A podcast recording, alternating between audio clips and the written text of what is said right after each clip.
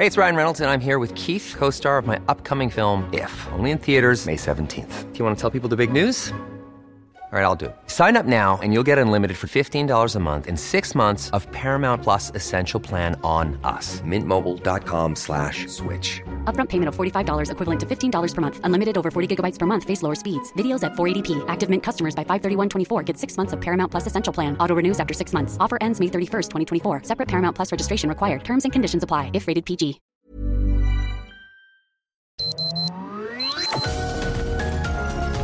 Heraldo Media Group presenta Sergio Sarmiento y Lupita Juárez. Información veraz y oportuna con un toque personal y humano. Por El Heraldo Radio, donde la H suena y ahora también se escucha.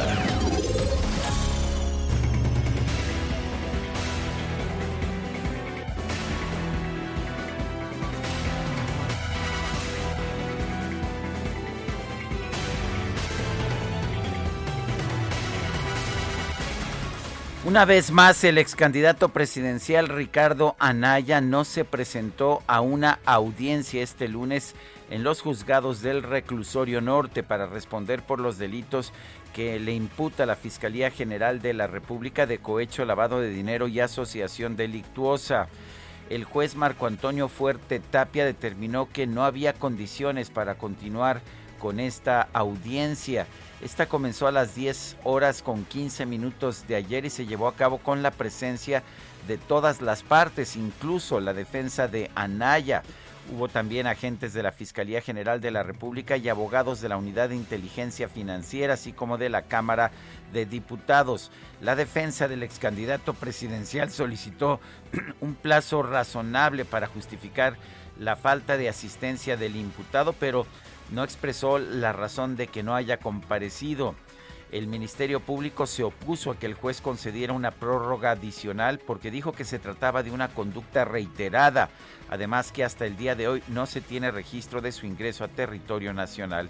El juez de distrito especializado en el sistema penal acusatorio consideró que la defensa pues no tenía pretensión, no tenía argumentos y por lo tanto no concedió la prórroga.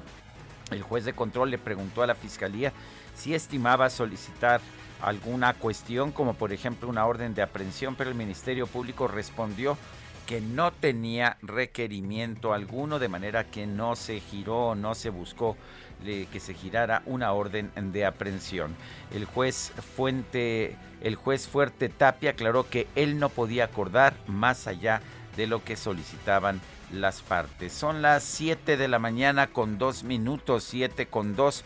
Hoy es martes 15 de febrero de 2022. Yo soy Sergio Sarmiento y quiero darle a usted la más cordial bienvenida a El Heraldo Radio. Lo invito a quedarse con nosotros aquí, estará bien informado. También podrá pasar un rato agradable ya que siempre hacemos un esfuerzo por darle a usted el lado amable de la noticia. Guadalupe Juárez allá en la hermana República de Coajimalpa. ¿Qué nos tienes esta mañana? Hola, ¿qué tal, Sergio Sarmiento? Qué gusto saludarte a ti, al igual que a nuestros amigos del auditorio. Pues les tengo información que tiene que ver, Sergio, con una pérdida. Y resulta que ayer se dio a conocer el fallecimiento de Giuseppe Amara, titular del programa de Radio Parejas Disparejas, junto a la doctora Marielena Mitcher, los dos titulares conductores.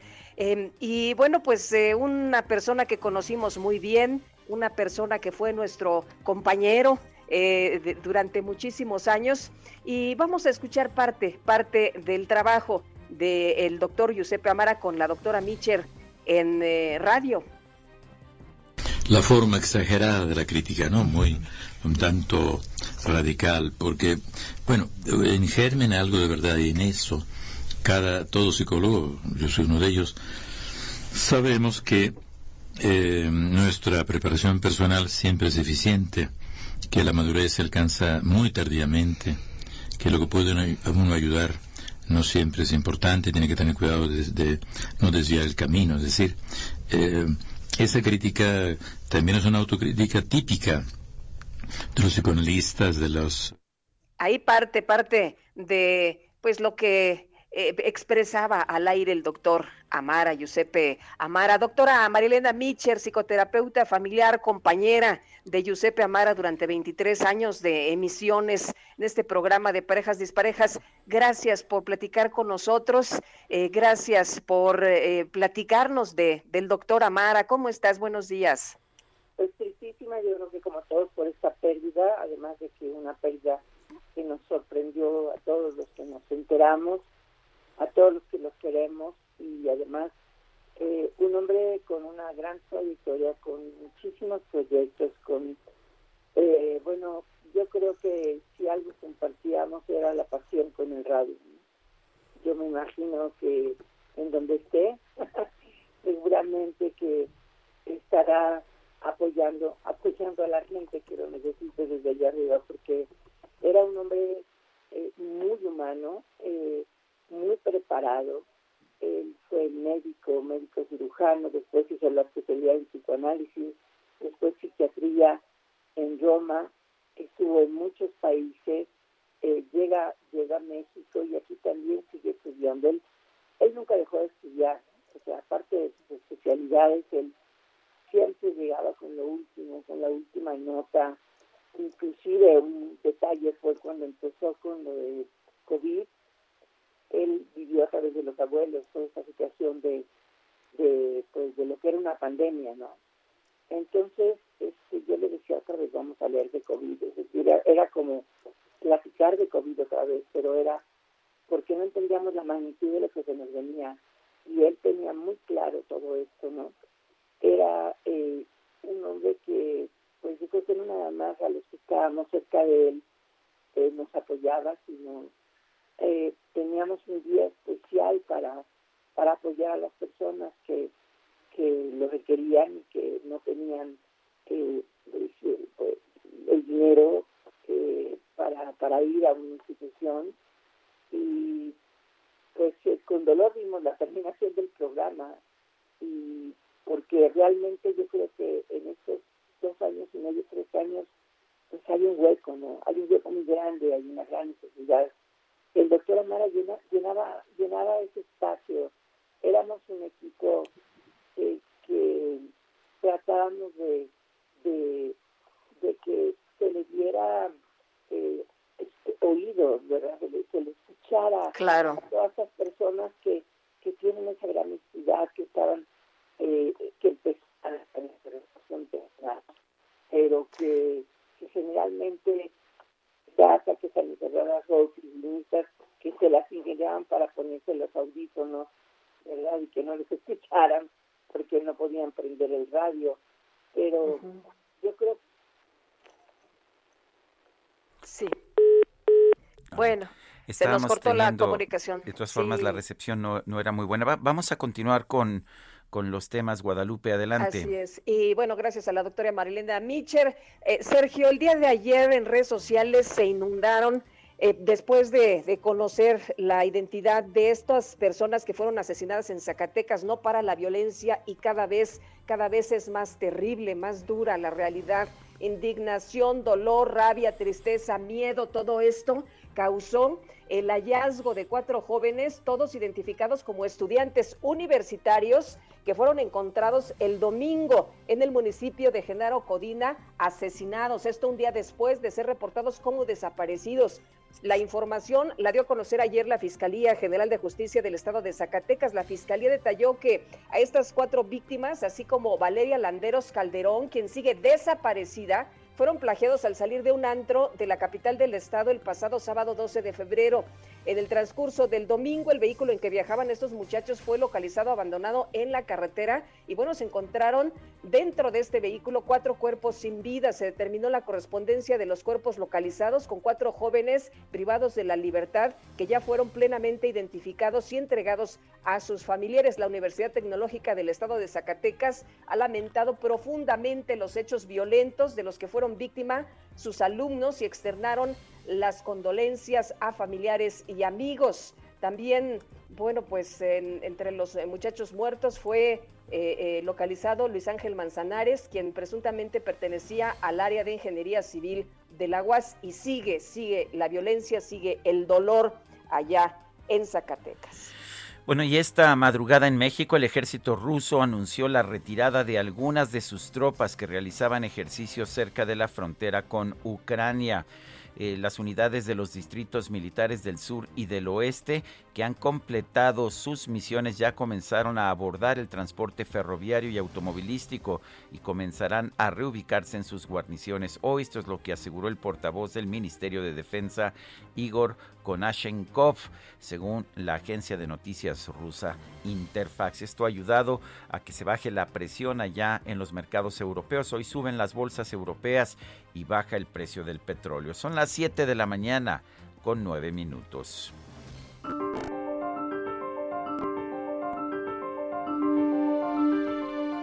Bueno, y vamos, vamos a la frase del día. Es una frase pues muy conocida. La emisión de las ideas por la prensa debe ser tan libre como es libre en el hombre la facultad de pensar. Benito Juárez.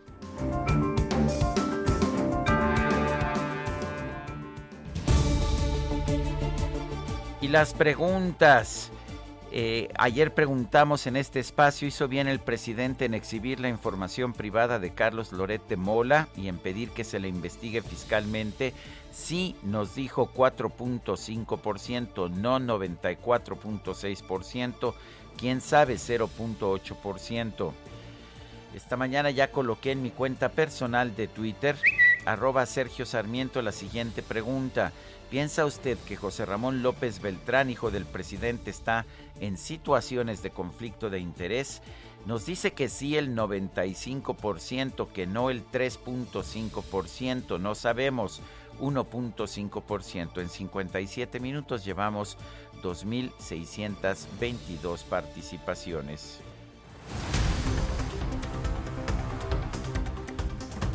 Las 7, las 7 de la mañana con 11 minutos es momento de ir a un resumen de la información más importante de esta mañana. El ex candidato presidencial del PAN, Ricardo Anaya, no asistió a su audiencia de imputación por el caso Odebrecht, programada para ayer. Un juez de control declaró improcedente dar un plazo para que la defensa justifique su ausencia y dejó abierta la posibilidad de que la Fiscalía General de la República solicite una orden de aprehensión en su contra, pero la FGR curiosamente no solicitó ayer esta orden de aprehensión.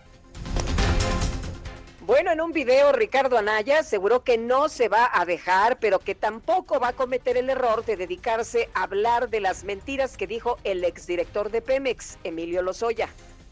Como lo he dicho, yo no me voy a dejar. Pero tampoco voy a cometer el error de caer en su juego y dedicarme a hablar horas y horas de la bola de mentiras de un tipo que ya está en la cárcel y que de hecho podría quedarse ahí más de 50 años por ratero y por mentiroso. Bueno, y uh, por otra parte, en un, eh, en un comunicado, la empresa K-Partners informó que José Ramón López Beltrán, el hijo del presidente López Obrador, ha trabajado para ella desde 2020. La compañía rechazó que su página de internet haya sido creada recientemente para demostrar su relación laboral con López Beltrán. Esta empresa K-Partners, una empresa pequeña creada después del triunfo electoral del presidente Andrés Manuel López Obrador, es propiedad de, dos hijos del dueño de la empresa Vidanta. Bueno, por cierto que ayer el presidente en la mañanera dijo es una empresa de los hijos de Daniel Chávez que me ayuda como supervisor honorífico del tren Maya, pero no cobra absolutamente nada. Ni tenemos ninguna relación de negocios. Él no tiene ningún negocio con el gobierno, así justificó esta relación de trabajo, esta relación laboral de su hijo con esa empresa de los hijos de Daniel Chávez. Y la titular de la Secretaría del Trabajo, Luisa María Alcalde, informó que ya comenzaron los trabajos para aplicar el nuevo modelo de conciliación laboral en la Ciudad de México y otras 10 entidades federativas es que cerca del 75% se estén resolviendo a través de la conciliación. Este nuevo modelo laboral, como bien señalaba la jefa de gobierno, ya lo implementamos el primer año en 2019, después en 2020 y 2021 está eh, prácticamente la primera y la segunda etapa concluidas y vamos a iniciar este año en las entidades federativas, pues digamos, más grandes, con mayor actividad económica y por ende también más complicadas. La Comisión de Reforma Política Electoral de la Cámara de Diputados aprobó un dictamen que permite a los partidos políticos renunciar a parte de su financiamiento público y reintegrar sus remanentes a la tesorería de la Federación sin intervención del INE. Al participar en el Parlamento abierto sobre la reforma eléctrica que promueve el Ejecutivo Alberto de la Fuente, presidente del Consejo Ejecutivo de Empresas Globales, advirtió que si México no cumple las metas de generación de energía limpia, muchas compañías podrían abandonar el país. Las empresas que forman nuestro Consejo están comprometidas con la Agenda 2030 de Naciones Unidas, lo que significa que debemos mostrar avances en temas ambientales, como por ejemplo la lucha contra el cambio climático, reducción de uso de combustibles fósiles, agricultura sostenible y protección a la biodiversidad. Por su parte, el exdirector de la Comisión Nacional del Agua, la CONAGUA, José Luis Luege, aseguró que la política energética que propone el gobierno federal es inaplicable a corto y mediano plazo. La política energética del gobierno federal busca la autosuficiencia energética basada en convertir el petróleo crudo extraído en combustibles. Esto es materialmente imposible por, por lo pronto en el corto y mediano plazos.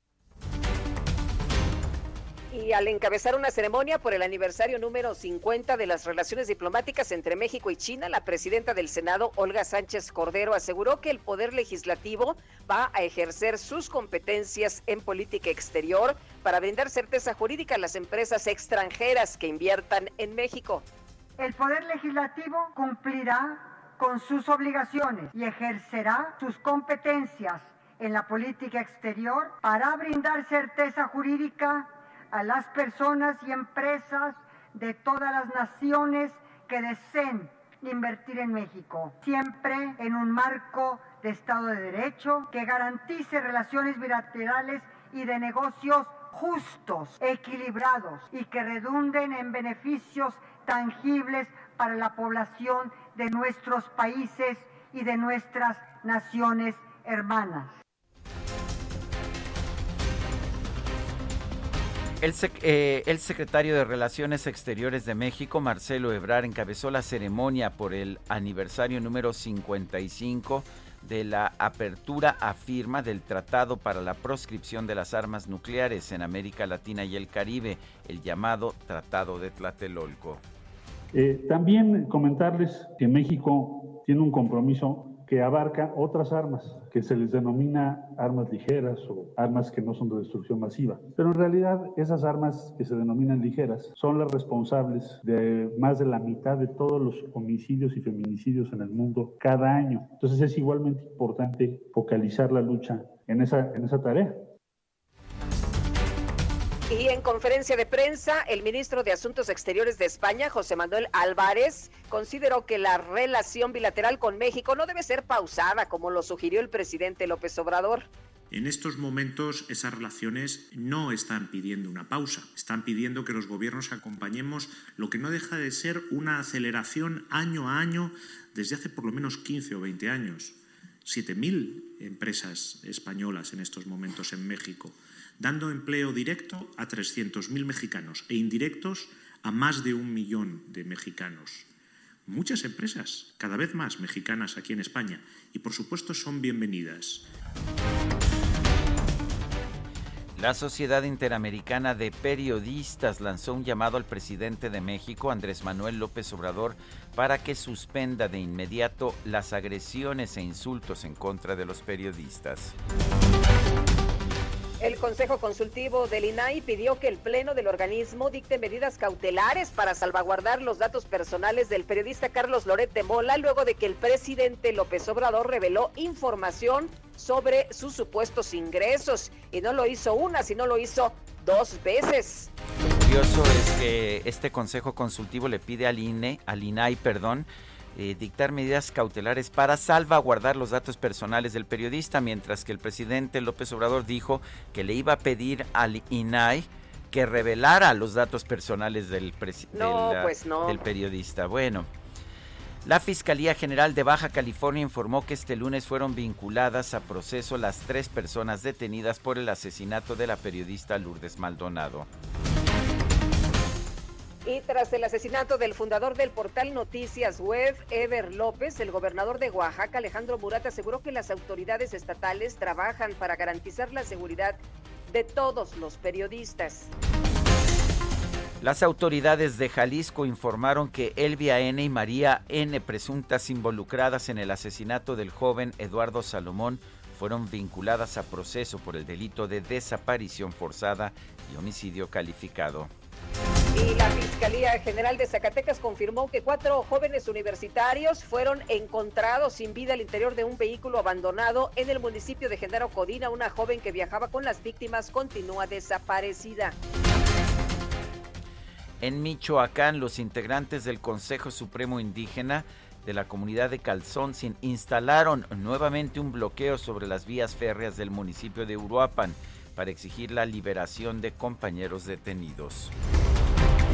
Y la jefa de gobierno de la Ciudad de México, Claudia Sheinbaum, señaló que si se comprueba que la alcaldesa de Cuauhtémoc, Sandra Cuevas, agredió a dos policías capitalinos, estos contarán con todo el apoyo de su administración. Eh, los policías tienen todo el apoyo. Cuando hay un abuso por parte de la policía, ustedes lo conocen, lo han visto aquí, eh, siempre se actúa de manera correcta, entra asuntos internos e inclusive en el caso de un abuso policial que tenga que ver con un delito penal, también se actúa. Eh, pero en el caso también de el cómo arriesga la vida cada una de las policías y policías en nuestra ciudad y el trabajo que realizan todos los días, pues también tienen todo el apoyo del gobierno de la ciudad. Y por supuesto, en este caso, repito, pues es un tema que tiene que determinarse judicialmente. Por otro lado, la jefa de gobierno, Claudia Sheinbaum, señaló que todavía no es momento de relajar las medidas sanitarias contra el COVID-19, como en el uso de mascarillas en espacios públicos. Pues esperemos al Consejo de Salud de la Ciudad de México, que es quien nos ayuda a determinar los lineamientos. Como siempre, todas las decisiones que tomamos están hechas con base en una decisión científica y siempre en coordinación con la Secretaría de Salud del Gobierno de México. Así que todavía no es momento, pero en el momento que sea propicio, pues se analizará eh, con el Consejo de Salud de la ciudad. El laboratorio Avimex y el Consejo Nacional de Ciencia y Tecnología informaron que los resultados preliminares de los estudios clínicos de fase 1 de la vacuna mexicana contra COVID-19 Patria señala que esta fórmula es segura. La Secretaría de Salud Federal informó que este lunes se registraron 146 muertes confirmadas por COVID-19, así como 7.831 nuevos casos. El primer ministro de Canadá, Justin Trudeau, invocó el uso de poderes especiales de emergencia para controlar las protestas de grupos antivacunas que bloquean los cruces en la frontera con Estados Unidos. El gobierno de la Unión Americana solicitó a Honduras que detenga con fines de extradición al expresidente de ese país, Juan Orlando Hernández. Y el presidente de Ucrania, Volodymyr Zelensky, declaró el 16 de febrero como un día de unidad ante la posibilidad de que en esa fecha Rusia comience una invasión a su país. El portavoz del Ministerio de Defensa de Rusia, Igor Konashenkov, anunció la retirada de algunas de sus tropas que realizaban ejercicios cerca de la frontera con Ucrania una vez que concluyeron sus misiones. Esto redujo la tensión en la frontera entre Rusia y Ucrania. Y en información de los deportes, la NFL rechazó haber prohibido que el rapero Eminem expresara su apoyo al movimiento Black eh, Lives Matter durante el show del medio tiempo del Super Bowl. Bueno, y este martes comienzan los octavos de final de la UEFA Champions League con un enfrentamiento que se anuncia como una final anticipada entre el Paris Saint-Germain y el Real Madrid. Me hiciste sentir que no valía y mis lágrimas cayeron a tus pies. Me miraba en el espejo y no me hallaba. Yo era solo lo que tú querías ver. Y me solté el cabello, me vestí de reina, me puse tacones, me. Pues, ¿qué crees, Guadalupe? Apenas el sábado andaba en el Auditorio Nacional. Hoy está festejando su cumpleaños. Me refiero a Gloria de Los Ángeles Treviño Ruiz.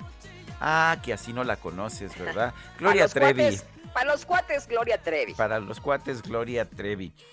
Yo no estuve en el concierto, pero me dicen que pues la gente se sigue volviendo loca con Gloria Trevi. ¿Cómo ves, mi querida Guadalupe, si la escuchamos Pues, hoy? Me parece muy bien y además tiene fans ahí en nuestra producción. Creo que fue un voto unánime. Pues no tan unánime, pero yo quería Nat King Cole, el pero tuyo. bueno. Oye, por el tuyo Vamos a una y por el- pausa. y por el mío. Vamos a una pausa y regresamos.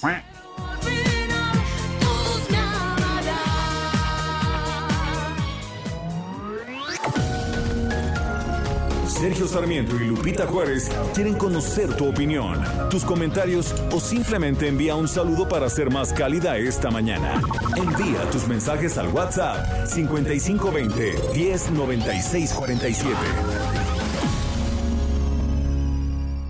Heraldo Radio, la HCL se comparte, se ve y ahora también se escucha. Continuamos con Sergio Sarmiento y Lupita Juárez por El Heraldo Radio.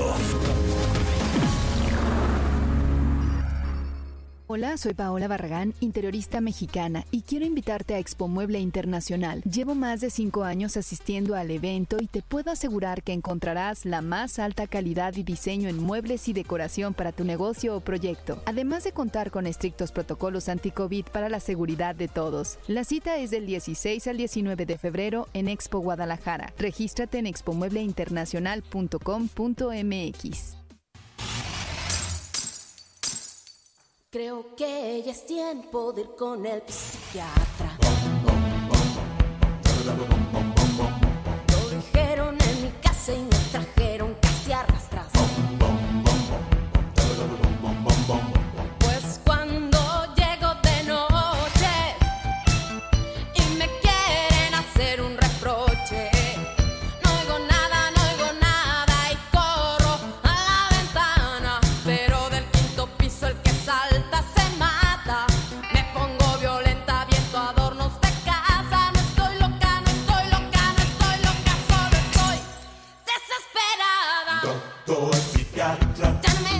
como ve usted, no estoy loca, solo estoy desesperada. Doctor psiquiatra, estamos escuchando a Gloria Trevi, nacida el 15 de febrero de 1968 y cumple 54 años. Nació, por supuesto, allá en la regia capital de Nuevo León, en Monterrey.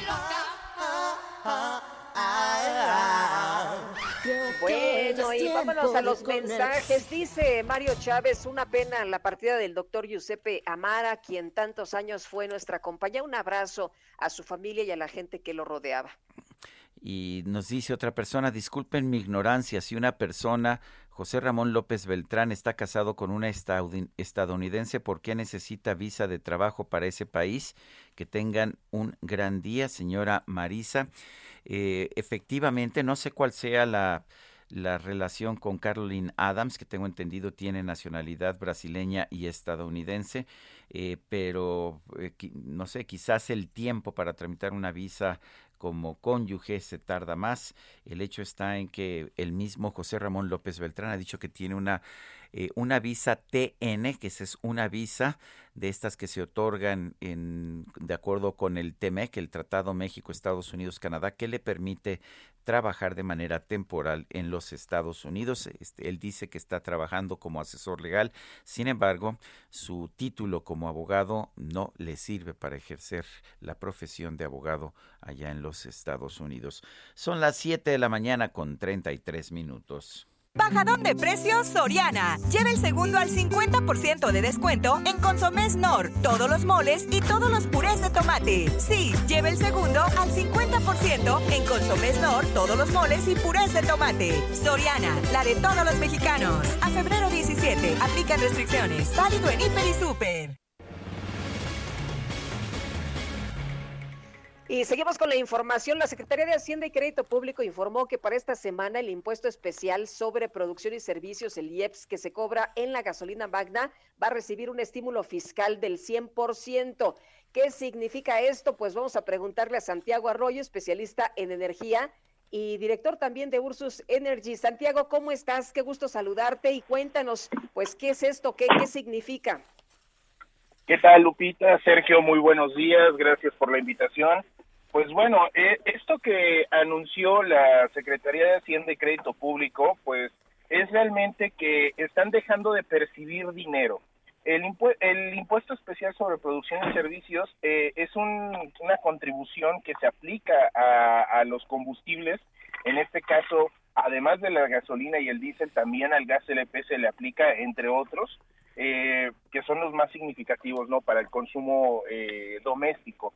Sin embargo, eh, estos, estos, ¿cómo se llama? Estos productos están eh, grabados con este impuesto especial, dado que no son considerados por las leyes fiscales como productos de primera necesidad. Entonces, en este sentido, lo que está haciendo el gobierno es sacrificar sus, sus percepciones tributarias, es decir, sus ingresos, para que la población, pues, este, eh, que consume gasolina, que en este caso son de los deciles medios a altos eh, en, el, en la población mexicana, que quiere decir esto, que son de la clase media hacia la clase alta, son los que consumen más combustibles, son los que se ven más beneficiados con esta medida. O sea, si, en- si entiendo bien, esto quiere decir que en lugar de cobrar un impuesto por, por estos combustibles, pues el gobierno no está cobrando nada. Es correcto, Sergio, así es. No está cobrando y de hecho el monto diario que asciende estas percepciones no ganadas son alrededor de 300 millones de pesos diarios. La verdad sí es bastante dinero. O sea, la, la gente pobre está subsidiando a los ricos, a los que tienen auto. Por así decirlo, realmente este e- eso es lo que lo que está sucediendo, sí, en una falsa percepción de que se está apoyando al, al consumo doméstico, al consumo nacional. Sí, A ver. en realidad Eh, Esto, Perdón. sí, perdón, esto si entiendo bien es porque el precio del petróleo en los mercados internacionales ha subido muchísimo por la- las tensiones allá en Ucrania, está cerca de los 100 dólares por barril, pero esto pues obligaría, ¿no? A que hubiera un aumento en los precios al- a la gasolina aquí en México, que el presidente dice que no va a ser. Bueno, este, de hecho el, el precio de las gasolinas van, eh, no van de la mano, no van tan de la mano con el con el precio del petróleo. Y aquí hay una cuestión bastante bastante significativa. En, en algunas eh, oficinas del gobierno eh, piensan que esta escalada de precios o esta volatilidad que estamos viendo por la situación que lamentablemente está sucediendo en Ucrania, este, está, eh, pues va a ser eterna, ¿no? Y que bueno, finalmente pueden hacer estos ajustes o hacer estas como compensaciones. Sin embargo, hay que recordar que a petróleos mexicanos en la actualidad se les están condonando muchísimos impuestos. Sí, realmente Pemex no está pagando impuestos eh, o no está pagando lo que debería. Y en todo caso, los ingresos eh, petroleros también se están direccionando, gracias a los acuerdos del presidente, se están direccionando a los proyectos, eh, a los proyectos insignia de la administración. Entonces tampoco está llegando estos ingresos realmente a donde debería, que es al gasto corriente de la administración pública federal.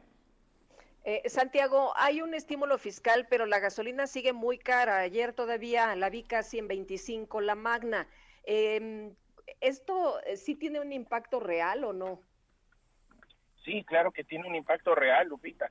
Aquí lo que estamos viendo nosotros es la dinámica inflacionaria y deficitaria del país, sí, en donde este el dinero de la gente está valiendo menos, sí. Si si el si la, la situación económica del país, la situación económica del bolsillo del mexicano promedio no estuviera en esta dinámica deficitaria en donde vemos una pérdida ah, abrupta de- del consumo, una pérdida abrupta del Producto Interno Bruto, es decir, en el valor del dinero de los mexicanos, estuviéramos sintiendo esto. Ah, también hay otra cuestión. Eh, el precio real del combustible en estas zonas en donde mencionas que en efecto están eh, cobrando 25 pesos por la gasolina regular, si la, uso- si la aumentamos el, los 5 pesos que el gobierno está dejando de percibir, estamos vamos a estar viendo gasolinas de 30 pesos, muy lejos a lo que se prometió en campaña por parte del presidente. 10 pesos nos Sí. dijeron, ¿no? Sí, es correcto, así es. Bueno, el, ah, eh, ¿cuánto tiempo puede aguantar el gobierno así? Pues finalmente es dinero que debería utilizarse para el gasto público y que se está utilizando para, pues, para subsidiar la gasolina. Eh, muy buena pregunta, Sergio. De hecho, aquí esta cuestión es que eh, la, la situación económica del, del Poder Ejecutivo es deficitaria. ¿sí? ¿Esto qué quiere decir? Sí, Santiago. ¿Sí? ¿Lo perdimos? Sí, sí, sí. Ah, sí. Sí, no, no, aquí estoy, aquí estoy. Ah, Santiago, No, perdón. porque yo, yo vi datos que decían que a partir de ayer y hasta el 18 de febrero, o sea, no son tantos días. Sí, bueno, es que el, el acuerdo que, la, que emite la Secretaría de Hacienda es semanal, es decir, semana con semana se está, se está generando. Sin embargo, en esta semana el gobierno va a dejar de percibir diariamente estos 300 millones de pesos que estábamos comentando. Sí, eh, sin embargo, pues la, la dinámica de, de financiera del gobierno federal, al igual que la del país, ahorita es deficitaria. Si estamos viendo que tenemos un crecimiento menor al, al menos 3% del Producto Interno Bruto, es decir, un crecimiento menor de, de- del país, eso es pérdida también para la, para la hacienda pública. O sea, realmente ahorita la hacienda pública está trabajando en números rojos y eliminando este, este impuesto al consumo interno, que de por sí ya vimos también datos del INEGI que el consumo interno cayó en el último trimestre. Entonces, eh, la, la, el gobierno federal realmente está más que ajustándose el cinturón, está llega, está pegando, eh, como dicen vulgarmente, están pegando el ombligo al espinazo. Híjole, o sea, para, para que esto- no tengamos gasolinas de para la 30, administración. ajá, para que no tengamos gasolinas de 30 pesos, le están metiendo este recurso. Sí, es correcto. Y aquí la solución eh, para poder eh, paliar esta situación de aumento de los precios es finalmente creando esta dinámica de, impor- de- de importaciones y de competencia y obviamente haciendo una una, una regulación del mercado energético, en este caso una regulación del mercado de los petrolíferos, eh, más apegado a las necesidades del consumidor y no a la política eh, estatista del presidente. Muy bien, pues Santiago, gracias por explicarnos qué es lo que está pasando. Muy buenos días. No, muy buenos días, gracias a ustedes y que tengan lindo día, Sergio Lupita, muchas gracias. Hasta luego, Santiago. Santiago Arroyo, especialista en energía. Son las 7 con 41. Bajadón de precios Soriana. Lleva el segundo al 50% de descuento en Consomés Nor, todos los moles y todos los purés de tomate. Sí, lleva el segundo al 50% en Consomés Nor, todos los moles y purés de tomate. Soriana, la de todos los mexicanos. A febrero 17, aplican restricciones. Válido en Hiper y Super. El ejército ruso anunció este martes la retirada de algunas de sus tropas que realizaban ejercicios cerca de la frontera con Ucrania. Esto ha pues generado una especie de alivio allá en Europa donde incluso se decía que el 16, o sea, mañana podía empezar una guerra entre Rusia y Ucrania. Fausto Pretelín es analista internacional, lo tenemos en la línea telefónica. Fausto, cuéntanos, ¿es suficiente este anuncio que dio a conocer el gobierno de Rusia? ¿Cómo ves la situación de tensión que hay en estos momentos en la frontera entre Ucrania y Rusia? ¿Qué tal, Sergio Lupita? Muy buenos días. Buenos Mira, Sergio, eh, yo creo que esto forma parte de una batalla en el terreno de la comunicación que ha venido eh, incrementándose o escalándose en las últimas semanas y, y o meses. Eh, es evidente que existen ciertas asimetrías, me parecen eh, muy profundas, y respondiendo a tu pregunta, eh, es eh, consistente lo que ha venido diciendo Rusia en las últimas semanas de que no va a atacar o no va a invadir a Ucrania y que inclusive ha calificado de histeria a Estados Unidos o a la Casa Blanca por haber definido inclusive la fecha de un posible ataque. Creo que seguirán en, este, en esta batalla de la comunicación y es evidente que la eh, verdad, la mentira y la desconfianza están rondando entre Estados Unidos y Rusia. Eh, a veces se le cree más a uno y a otro, tiene más desconfianza Occidente sobre Rusia y viceversa. Es, eh, pero es claro que forma parte de esta campaña de comunicación. ¿no? Ahora, Fausto, se ha dicho que pues no se cree en lo que se oye, se cree en lo que se ve y que pues eh, eh, están atentos de estas declaraciones de una retirada real. ¿Crees que sea una retirada real? Es, será una retirada real en algunas áreas, no en toda la en toda la frontera con Ucrania.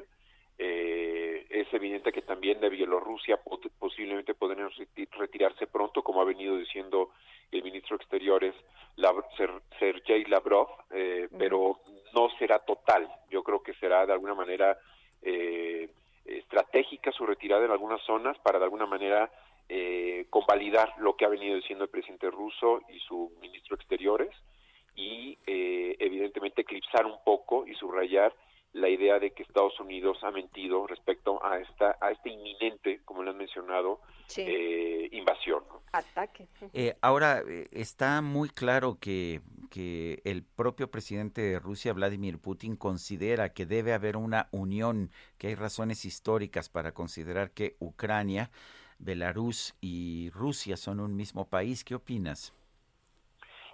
Mira, esto es una mirada histórica, Sergio. No, yo creo que eh, el- desde el siglo XVI con Iván III, Iván el Terrible, eh, pues colonizaron Siberia. Después Pedro y Cata- Pedro I y Catalina la Grande, pues también en el siglo XVIII hicieron lo propio y ahí fue lo, lo cuando conquistaron pues el Mar Negro de Ucrania.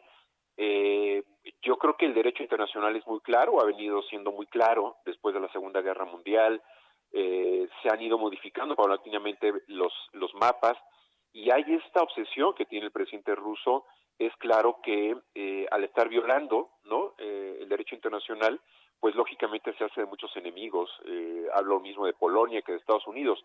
Pero Sergio yo creo que lo más claro en este sentido y el objetivo fundamental del presidente ruso ha sido retratar a la Unión Europea eh, dividida a la Unión Europea con diferentes voces y con un elemento estratégico como es el eh, gasoducto Nord Stream 2 que eh, ha molestado a muchos europeos, pero no a Alemania, y de alguna manera, pues ahí está latente, ¿no? Es decir, geopolíticamente hablando, la distancia de la Unión Europea y de Estados Unidos también ha sido muy clara, eh, inclusive de varios de los antiguos socios, como puede ser Francia y la propia Alemania. Creo que eso es lo que ha venido eh, consiguiendo el presidente ruso, retratar las divisiones y fisurar a un proyecto tan importante como es la Unión Europea.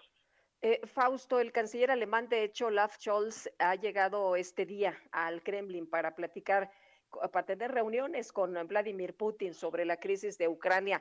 ¿Qué crees que pueda salir de esta, de esta reunión, de este encuentro? Yo creo que va a ser reiterativo el presidente ruso de que se deben de cumplir los acuerdos de Minsk. No se han cumplido. Eh, a grosso modo es eh, la autonomía de la región Donbass eh, con Lugan- Lugansk y Donetsk. Creo que eso eh, forma parte también de las peticiones que hará el presidente ruso al canciller alemán. El canciller pues está estrenando en este tipo de, relaciones diplomáticas y vaya estreno, es un estreno difícil, complicado. Eh, vamos a ver cómo responde el, el, el canciller alemán, que ha sido pues criticado inclusive hoy mismo por el, eh, por el, el primer ministro de Polonia eh, a través de un texto ¿no? que, que se puede leer en algunos medios internacionales. Eh, y aquí en, México en el Economista y vamos a ver, vamos a ver qué sucede. Mientras haya esta interacción diplomática, mientras algunos eh, ministros también europeos estén visitando Minsk, como ha venido sucediendo en las últimas semanas, no habrá ataque, pero pues habrá que eh, preocuparse cuando ya las eh, lo- el diálogo diplomático no exista, ¿no? Fausto Pretelín, analista internacional, gracias por conversar con nosotros esta mañana. Gracias, Sergio Lupita, buenos días. Gracias al auditorio. Son las 7 con 47. Bajadón de precios Soriana. Lleva el segundo al 50% de descuento en Consomés Nor, todos los moles y todos los purés de tomate. Sí, lleva el segundo al 50% en Consomés Nor, todos los moles y purés de tomate. Soriana, la de todos los mexicanos. A febrero 17, aplican restricciones. Válido en Hiper y Super. Bueno, y luego de que el presidente Andrés Manuel López Obrador sugiriera pausar las relaciones diplomáticas con España, el gobierno de ese país aseguró que pues lo que busca es acelerarlas. De hecho, hubo una conferencia de prensa y el ministro de Asuntos Exteriores de España, José Manuel Álvarez, respondió a las críticas de lo que dijo el presidente hace apenas unos días contra las empresas españolas, a las que acusó, como usted sabe, de abusar del territorio mexicano. Eh, aunque pues eh, ya sabe, eh, se ha intentado reducir este, este tipo de tensión innecesaria. Álvarez dijo que los comentarios de López Obrador eran injustificados. Lo que tenemos que hacer es acelerar nuestras relaciones, ha dicho el ministro. Y bueno, en este momento las relaciones no están pidiendo una pausa, están pidiendo que los gobiernos acompañemos lo que no deja de ser una aceleración año a año desde hace por lo menos 15 o 20 años. Así las cosas, por lo pronto, pues las diferentes visiones, ¿no? Lo que se piensa en México y lo que se piensa en España. Por otra parte, la cuarta ola de la epidemia de COVID-19 registra una tercera semana con baja constante. Los casos que se registran en su mayoría son de personas que no se vacunaron. Esto es lo que señala el subsecretario de Salud, Hugo López Gatel. El presidente López Obrador aseguró que se trata de una noticia alentadora para toda la población. En la conferencia de prensa de esta mañana, López Gatel explicó que en el escenario nacional hay un 48% de reducción y la incidencia de casos positivos es de solo 1.6%. En el caso de las hospitalizaciones aseguró que se están vaciando las unidades COVID, pues tan solo hay una ocupación de 30% de camas generales y 22% de camas con con ventiladores. Hay un 76% de reducción en la situación de hospitalización en camas generales y con ventilador. Esto también significa una reducción de 71% de la mortalidad de los casos positivos y la tendencia se refleja en los 32 estados del país.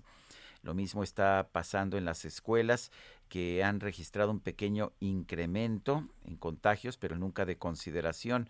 Insistió en que es necesario que la gente se vacune, pues se trata en estos momentos de una epidemia que afecta principalmente a no vacunados. El presidente López Obrador invitó a la población a vacunarse, pues se ha podido avanzar, entre otras cosas, porque se tuvieron a tiempo las vacunas. La misma ciudadanía se cuidó y le tuvo confianza al gobierno, es lo que dice el presidente de la República. Logramos que se padeciera menos, que hubiera menos fallecidos. Hay países que apenas llegaron al 70% de vacunación. Eh, tienen las vacunas pero no quieren vacunarse. En México ya va el 90%. Proyectó lámina, láminas del lugar donde se encuentra México a nivel mundial en la aplicación de vacunas, lugar 9 de 200 países y de 30 el lugar 25 en fallecimientos. Bueno, y vámonos ahora con Gerardo Galicia, que anda por allá en el centro de la Ciudad de México. ¿Qué pasa, Gerardo? Cuéntanos. Lupita, Sergio, excelente mañana. Damos seguimiento a la serie de manifestaciones que desde muy temprano suelen eh, llegar a Palacio Nacional y en esta ocasión eh, arribaron desde muy temprano, Lupita, Sergio, profesores de inglés del Estado de Morelos eh, que están pidiendo intervención del presidente de la República, Andrés Manuel López Obrador, pues aseguran que desde diciembre la Secretaría de Educación Pública les informó que no habría presupuesto para pagarles el siguiente ciclo escolar. Prácticamente quedaron desempleados y es un tema que quieren charlar ya con el gobierno federal y por este motivo teníamos hasta hace algunos momentos algunas pancartas, manifestación en la calle de Moneda, pero la buena noticia es que se les ha dado ya una reunión con representantes de la Secretaría de Educación Pública en punto de las 10 de la mañana, así que poco a poco comienzan a retirarse los profesores de inglés que llegaron desde Morelos y para nuestros amigos que van a utilizar el circuito del Zócalo lo van a encontrar completamente libre, así que pueden transitar sin mayor problema. Por lo pronto, el reporte y seguimos muy pendientes. Gracias, Gerardo. Hasta luego. Y vamos ahora a Eduardo Molina. Israel Lorenzana nos tiene la información. Adelante, Israel.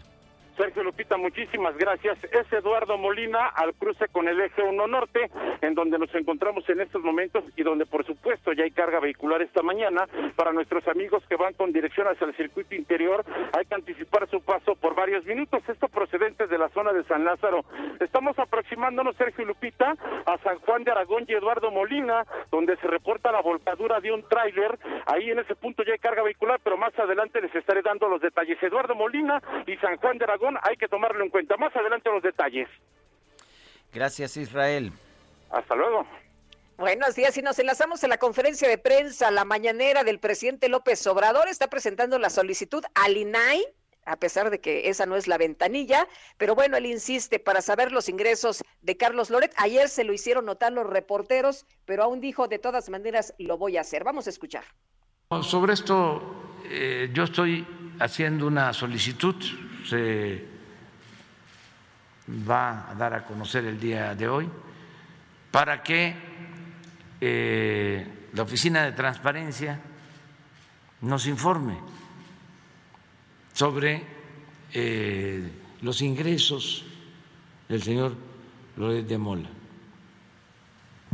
A ver qué nos contesta. Envía esta carta. Y no es un asunto, como lo digo en el escrito personal, yo pienso que todos deberíamos de transparentar Bueno, pues ahí lo que dice el presidente Andrés Manuel López Obrador, todos deberíamos transparentar. Carlos Loret es un particular, insisto, no es funcionario, no es un sujeto obligado. Ayer los reporteros le decían, el INAI no puede atender esta solicitud y dijo, bueno, de todas maneras la voy a mandar a ver qué nos responden y hoy la está enviando. Pues sí, por lo menos para ver si también puede debilitar al INAI como ha tratado de debilitar al INE. Son las 7 de la mañana con 54 minutos. Regresamos.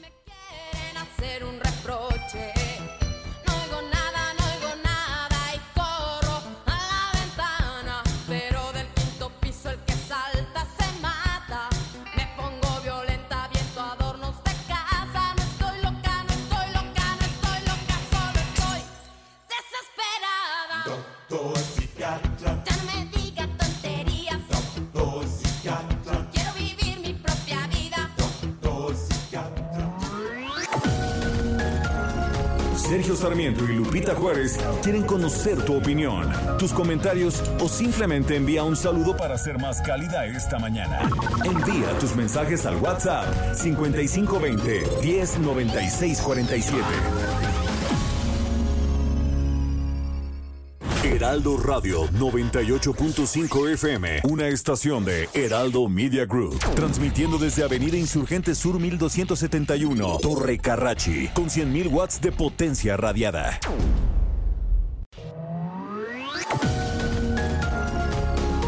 Continuamos con Sergio Sarmiento y Lupita Juárez por El Heraldo Radio.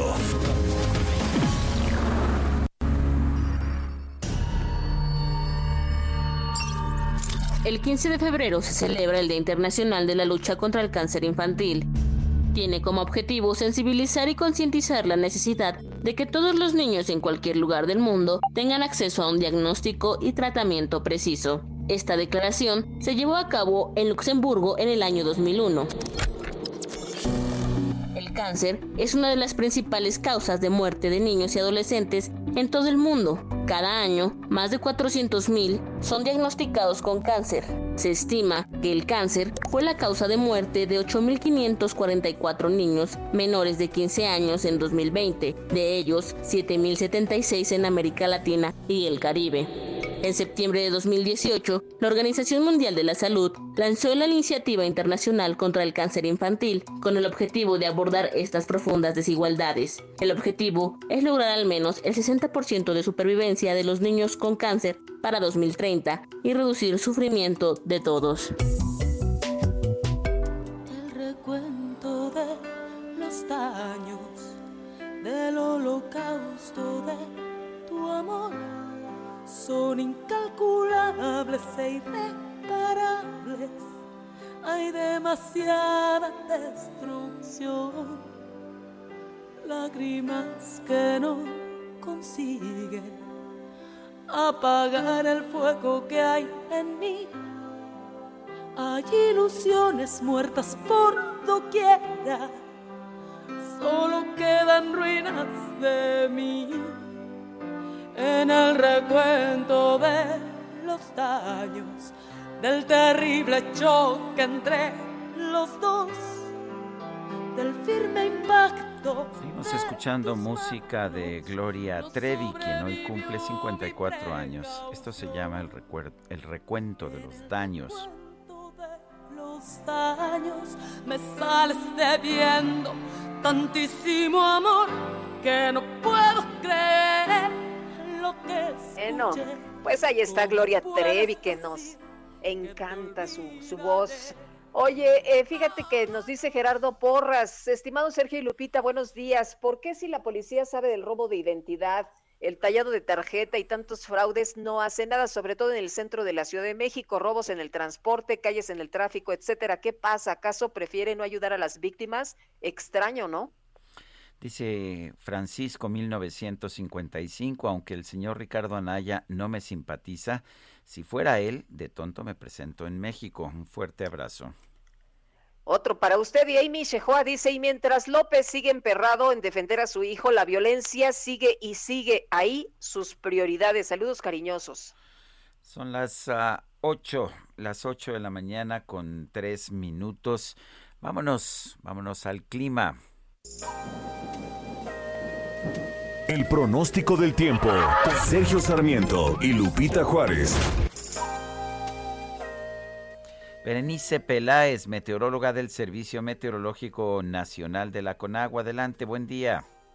¿Qué tal? Buenos días, Lupita y Sergio. Es un gusto saludarlos y también al auditorio que nos escucha para informarles que durante este día un nuevo frente frío va a ingresar en el noroeste del país y en interacción con una vaguada polar y también con la corriente en chorro subtropical va a propiciar intervalos de chubascos en el estado de Baja California y lluvias en Sonora con rachas de 80 a 100 kilómetros por hora y la posible formación de torbaneras en estos estados. Además del Golfo de California y también se pronostica la caída de nieve o agua nieve, perdón, en sierras de Baja California, particularmente en la Sierra Juárez y en la Sierra de San Pedro Mártir. Por otra parte, tenemos una línea seca en el norte de Coahuila, la cual va a ocasionar rachas de 60 a 80 kilómetros por hora con torbaneras en los estados de Zacatecas, Coahuila, Nuevo León y Tamaulipas. Asimismo, se va a mantener el ambiente frío muy frío con heladas matutinas sobre entidades de la Mesa del Norte y la Mesa Central, así como bancos de niebla en zonas del noreste, oriente, centro, sur y sureste de la República Mexicana. Les comento también que la entrada de humedad del Océano Pacífico y del Golfo de México, en interacción con un canal de baja presión sobre la península de Yucatán y otros sobre el centro del país, van a estar ocasionando algunas lluvias puntuales fuertes en los estados de Quintana Roo, principalmente en la zona sur, y lluvias con intervalos de chubascos en Michoacán, Guerrero, Oaxaca, Chiapas, Veracruz, Puebla, Tlaxcala y Campeche. Finalmente les comento que para el Valle de México en este día se pronostica cielo con nubosidad dispersa y bruma en el transcurso de la mañana y el incremento de nublados hacia la tarde, con probabilidad de lluvias con intervalos de chubascos tanto en la Ciudad de México como en el Estado de México. Es muy importante mencionar que estas lluvias se pueden acompañar de descargas eléctricas. Respecto a la temperatura, para la Ciudad de México esperamos una máxima de 21 a 23 grados Celsius. Hasta aquí el reporte de tiempo desde el Servicio Meteorológico Nacional. Que tengan muy buen día. Berenice, muchísimas gracias. Gracias. Bueno, y por otra parte, el vicepresidente de la mesa directiva de la Cámara de Diputados, el panista Santiago Krill, ofreció apoyo legal a periodistas frente a los hostigamientos y violaciones de los derechos humanos del presidente Andrés Manuel López Obrador. De hecho, lo hizo a través de un video en su cuenta de Twitter. El eh, legislador se pronunció porque paren los atentados contra el periodismo, tras señalar que el año pasado fueron asesinados siete periodistas y en solo seis semanas de lo que va de 2022, cinco. Subrayó que México es el país más peligroso para ejercer el periodismo, incluso por encima de Afganistán. Pero vamos a escuchar parte de lo que comentó en este video. No más atentados al periodismo. El año pasado fueron asesinados siete periodistas, lo que convirtió a México por tercer año consecutivo en el país más peligroso para la prensa, incluso sobre Afganistán. Tan solo en las primeras seis semanas de este año han sido asesinados cinco periodistas. Y sí, hay violencia periodística cometida por el crimen organizado, pero también de aquellos que han promovido el odio y la división entre el pueblo de México. El enojo contra los periodistas críticos es porque han alzado la voz contra la corrupción y los malos resultados de este gobierno. El presidente López Obrador ha tomado una decisión que puede costarle su legado como luchador social. Atentar Lo dicho, ahí lo dicho por el, eh, pues, eh, el legislador y bueno, por lo pronto lo que subraya el enojo contra los periodistas críticos es porque han alzado la voz contra la corrupción y los malos resultados de este gobierno. Son las ocho con siete minutos. Hoy se va a llevar a cabo el juicio político a tres aspirantes presidenciales opositores en Nicaragua. Usted sabe que el presidente de Nicaragua, el dictador a ojos de muchos, ha encarcelado a sus principales opositores. Después de ocho meses de detención, eh, pues serán juzgados tres de ellos el día de hoy. Uno de ellos es Félix Madariaga. Tenemos en la línea telefónica a Berta Valle. Ella es esposa de Félix Madariaga. Berta, Berta Valle, ¿cómo está? Buenos días. Gracias por tomar nuestra llamada. Cuéntenos de qué se acusa a su esposo. Buenos días, Sergio, Lupita, gracias por el espacio. Hoy eh, están siendo acusados tres de los precandidatos a la presidencia, más cuatro líderes de diferentes sectores, y la acusación básicamente es por eh, eh, una ley que fue creada por este partido único que habla sobre conspiración y menoscabo a la integridad nacional. Obviamente todos estos son juicios infundados para poder detener a la oposición en esta búsqueda de la democracia en Nicaragua. Eh, Berta, escuchaba algunas declaraciones del presidente Daniel Ortega y le preguntan si en Nicaragua la gente es libre de expresar sus opiniones contrarias incluso al gobierno y él dice que sí, que hay libertad de expresión, que la gente puede expresar lo que quiera, pero pues eh, parece que no le gustan los opositores, ¿no? De hecho, el general retirado opositor eh, Hugo Torres acaba de morir, él estaba detenido, llevaba ocho meses detenido. ¿Qué piensa usted de esto? Sí, bueno, eh, muy lamentable porque obviamente eso, esos, esas declaraciones son parte de una narrativa del régimen por esconder la verdad. Y aprovecho para solidarizarme con los periodistas mexicanos. Escuchábamos de, de las noticias trágicas que hay por allá y algo similar sucede en Nicaragua. En este momento Nicaragua es uno de los países en Latinoamérica, al igual que Cuba, donde no tenemos ni siquiera un periódico impreso. Los medios de comunicación independientes han sido confiscados, han sido expulsados del país forzadamente porque han tenido que huir al exilio y desde el exilio siguen haciendo periodismo. Eh, y bueno, en el caso de la población en general, no se nos permite poder expresarnos libremente y quienes lo hacen están en prisión eh, además de eso, también mencionar que en Nicaragua también la Asamblea controlada por el partido de gobierno ha creado esta ley de ciberdelitos y algunas de las personas que están siendo juzgadas precisamente durante estas semanas están siendo acusadas por difusión de noticias falsas, como le llaman ellos. Y esas noticias falsas son precisamente información que demostraban la violación de derechos humanos, de corrupción, de las atrocidades que estaba haciendo el régimen en Nicaragua.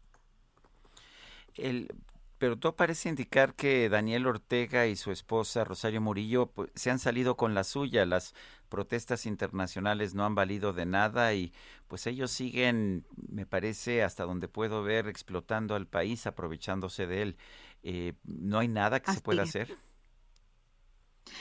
Así es, así es. La respuesta del régimen ha sido eh, una completa eh, omisión a este llamado de las fuerzas vivas nicaragüenses, como decimos, ¿no? A, esta oposición que demanda una salida democrática a esta crisis sociopolítica, pero también un caso omiso al llamado de la comunidad internacional.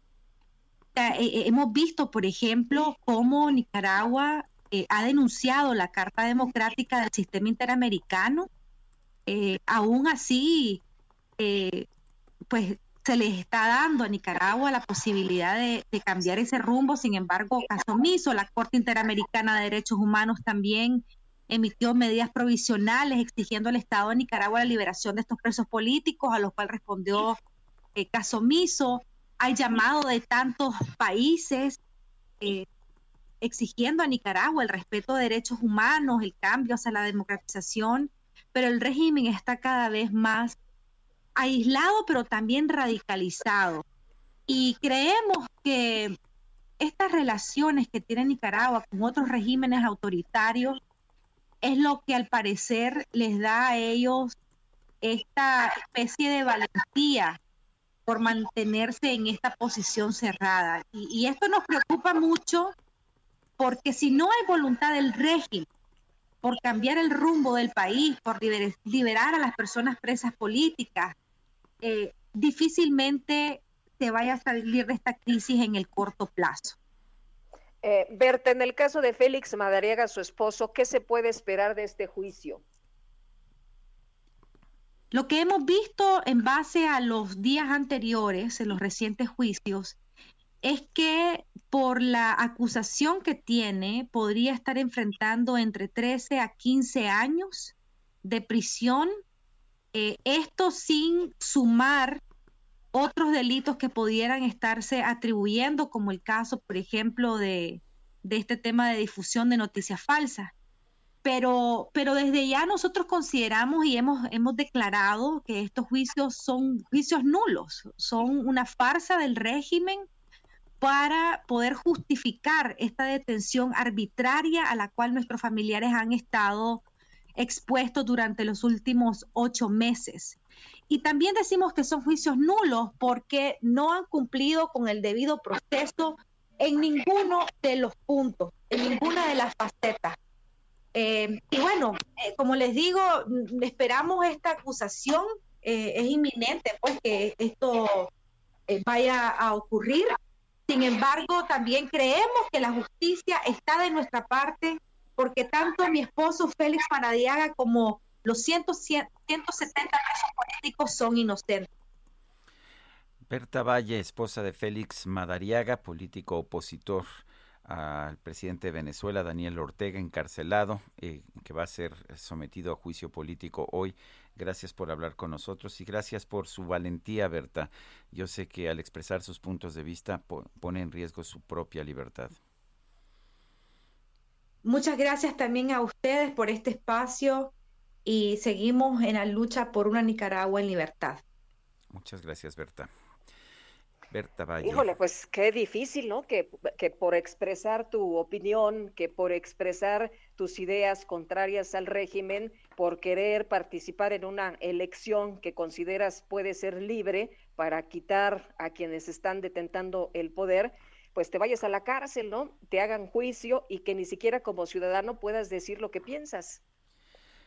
Pues realmente muy inquietante. Qué bueno que podemos escuchar, que podemos escuchar estas voces. Bueno, como resultado de una omisión por parte del secretario técnico del Sistema Anticorrupción de la Ciudad de México, el Comité Coordinador del Sistema y los ciudadanos de la capital no podrán tener un informe de actividades que se hicieron, de estas actividades que se hicieron y las que no se llevaron a cabo en el periodo de marzo de 2021 a enero del 2022. Edgar Telles Padrón, presidente del Comité de Participación Ciudadana del Sistema Anticorrupción de la Ciudad de México. Gracias por platicar con nosotros. Eh, Edgar, ¿qué fue lo que pasó? ¿Por qué esta omisión? Pues esa es la pregunta que todos nos hacemos. Primero, muchas gracias por, por la oportunidad de tener este espacio, tanto a, a ti, Claudia, como a Sergio Sarmiento, pero sí tenemos esta pequeña preocupación porque el sistema anticorrupción, el comité coordinador, debió haber aprobado el informe del comité coordinador 30 días antes de que se acabe mi gestión y mi gestión se acaba el 5 de marzo. ¿Por qué se preocupa? Porque este informe tendría que, como mencionaste, tendría que haber presentado las acciones del comité coordinador, entre unas de ellas el, eh, la política estatal anticorrupción y en su caso determinar por qué no por qué no existe esta política estatal anticorrupción. También se debe haber determinado qué pasó con la obligación de realizar este, una plataforma donde tengan seis sistemas principales, que la declaración de intereses y la constancia de la declaración fiscal y patrimonial de los servidores públicos, si los servidores públicos que integran, los que integran procedimientos públicos, una plataforma de los servidores públicos sancionados, otra plataforma de las contrataciones que son obligaciones del comité coordinador. Entonces, iba a ser o es interesante saber si se realizaron estas actividades o no se realizaron estas actividades. Se va a hacer un esfuerzo más por tratar de tener este informe, aunque ya fuera fuera de tiempo, pero no ha sido posible. Ha tratado, se ha pedido información al secretario técnico para que pida cierta información a los integrantes del comité coordinador y a los órganos internos de control de los entes públicos. No obstante, los entes públicos han contestado que no van a remitir ninguna información hasta que sea solicitada por el secretario técnico. Entonces hemos tenido alguna dificultad para comunicarnos con él, entonces estamos trabajando para que junto con él, esperando que podamos tener el informe del comité coordinador, aunque sea fuera de tiempo, antes de que se termine mi gestión. Si no, pues quedaría un incierto de no saber los ciudadanos qué está pasando con el sistema local anticorrupción, en el cual el 5 de marzo cumple un año y aprovechando el espacio cumple un año sin presupuesto alguno. De hecho, es el único de las 32 entidades federativas que no tiene presupuesto alguno y es el único de las 32 entidades federativas que no ha hecho alguna actividad por instalar la política estatal anticorrupción de la Ciudad de México. Entonces, sí estamos este, Edgar, preocupados. Lo que estoy viendo aquí y, y en otros, eh, pues también a, a nivel del gobierno federal, es que el gobierno simplemente no quiere que haya pues mecanismos independientes, autónomos para combatir la corrupción. Piensan que el propio gobierno puede hacer eso. ¿Tú qué opinas? De hecho, el sistema anticorrupción precisamente se trata que lo presida los ciudadanos porque eh, si se establece como se ha venido trabajando que sean los entes públicos quien defina si hay o no hay corrupción y se defina si combate o no cor- cor- corrupción, que daría- sería algo parcial. Por eso estamos nosotros, el Comité de Participación Ciudadana y presidente del sistema. No obstante, como usted lo, lo, lo menciona, eh, los hechos han demostrado al parecer otra cuestión, porque un ejemplo claro que tenemos a la vista es que nosotros tenemos la facultad de emitir la terna para, el para la Contraloría Interna del Congreso de la Ciudad de México. La emitimos y cuál fue la respuesta. La emitimos eh, a, a mediados de noviembre del año pasado y la respuesta fue que a principios de diciembre de, a principios de diciembre del 2021 emitieron una iniciativa para reformar la Constitución de la Ciudad de México para quitarnos esta facultad. Es decir, eh, es, es más factible cambiar la Constitución de la Ciudad de México que tengan una injerencia en el Comité de Participación Ciudadana que la representación de la sociedad civil. Entonces, en parte, concuerdo con usted de que es difícil o es muy difícil para los entes públicos entender que el Comité de Participación Ciudadana no está para que nosotros le rindamos alguna eh, información o pleitesía a los entes públicos. No, estamos para vigilar sus actuaciones y el resultado, tan lo menos en, la- en la Ciudad de México, no ha sido favorable, ya sea por falta de presupuesto y sobre todo porque nos quieren quitar facultades, ahondando que tiene una problemática más, que a partir del 6 de enero el sistema anticorrupción anticorrupción de la Ciudad de México se queda sin cabeza porque termina mi presidencia y la persona que tenía que asumir la presidencia renunció. Entonces sí estamos en una... la, la- la información, todos estos reportes, entonces la ciudadanía no los va a, a conocer. Si hay alguna observación, si hay algún señalamiento, si hay algún eh, pues eh, problema que se quiera dar eh, y que se eh, tenga que reportar, no se va a conocer. Hasta el día de hoy, 15 de febrero, no se tiene el informe y sí te podré asegurar que hasta la fecha de hoy, si siguen las cosas como están, no podrá conocer la ciudadanía un informe del comité coordinador. Solamente Pero, va a pero no es una contradicción cuando tenemos un gobierno que dice que está luchando contra la corrupción y lo que más quiere es que haya transparencia. ahí es cuando entramos en esta situación. Eh, se menciona, estamos luchando por eliminar la corrupción, por la transparencia, pero por otro lado no le damos recursos al sistema, no hay un informe del comité coordinador y solamente va a haber un informe de la representación de la sociedad civil, que eso es exclusivamente de nosotros, pero ni presupuesto ni informe del comité coordinador, donde están involucrados entes públicos, que es como que la máxima autoridad en el sistema anticorrupción. Entonces hay una contradicción. Yo espero, la verdad, que el combate a la corrupción no se quede en el discurso, sino que ya se traduzca eh, eh, en hechos. De hecho, estamos esperando alguna respuesta para tener algún acercamiento ya con el, el gobierno para plantear todas estas preocupaciones y sobre todo que el 6 de marzo se queda sin cabeza el sistema local anticorrupción. Muy bien, pues Edgar Telles, muchas gracias por conversar con nosotros esta mañana. Muy buenos días. Les agradezco mucho el espacio. Hasta luego. Son las 8 con 22, vamos con el Químico Guerra. El Químico Guerra con Sergio Sarmiento y Lupita Juárez. Con muy poquito tiempo, pero vamos directo con el Químico Guerra. Adelante, Químico. Muy rápido, que Lupita, ayer hablé del hidrógeno como la, la fuente futura de energía. ¿Sabían que hay un hidrógeno verde, uno amarillo, un hidrógeno azul, uno rosa? Yo no. Uno blanco, uno negro y uno turquesa. Y me van a decir, pues, ¿cómo químico? El hidrógeno es el hidrógeno H2, ¿no? Bueno, tiene que ver con el origen de cómo se produce el hidrógeno. Y se los voy a comentar porque para México es importante. El hidrógeno verde es a partir del agua haciendo electrólisis con energías renovables. Por ejemplo, si yo hago la electrólisis con energía fotovoltaica, con energía eólica, producto hidrógeno verde. El que se llama amarillo es aquel que la electricidad utilizada procede de fuentes mixtas de energías renovables y hasta combustibles fósiles.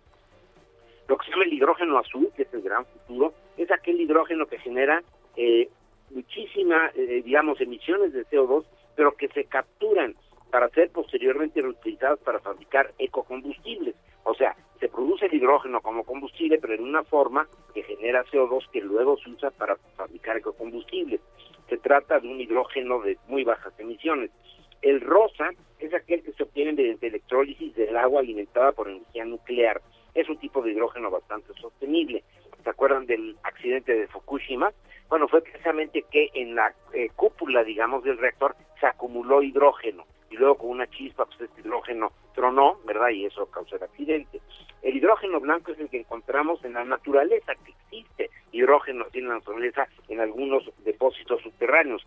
El hidrógeno turquesa se genera mediante la pirólisis del metal fundido alimentada por gas natural. En el proceso el gas natural pasa a través de un metal fundido como fierro, por ejemplo, y libera hidrógeno y carbono sólido, con lo que se evitan emisiones contaminantes de dióxido de carbono.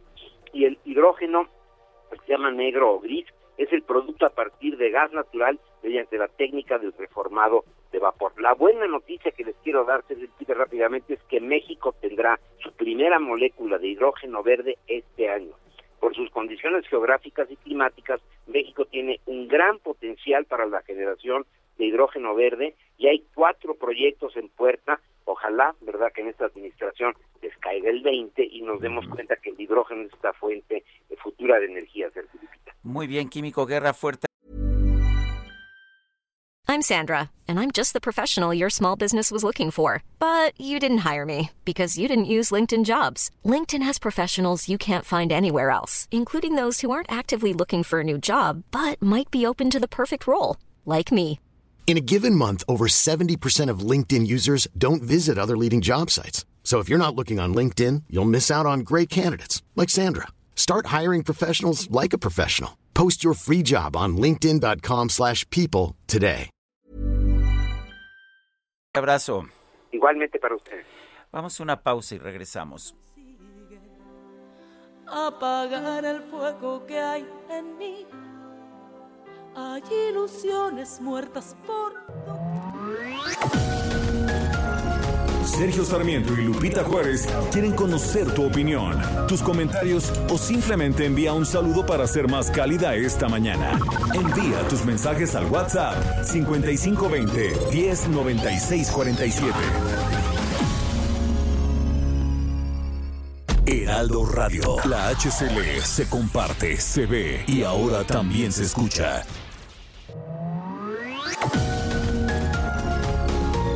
Continuamos con Sergio Sarmiento y Lupita Juárez por El Heraldo Radio. Jaque Mate con Sergio Sarmiento.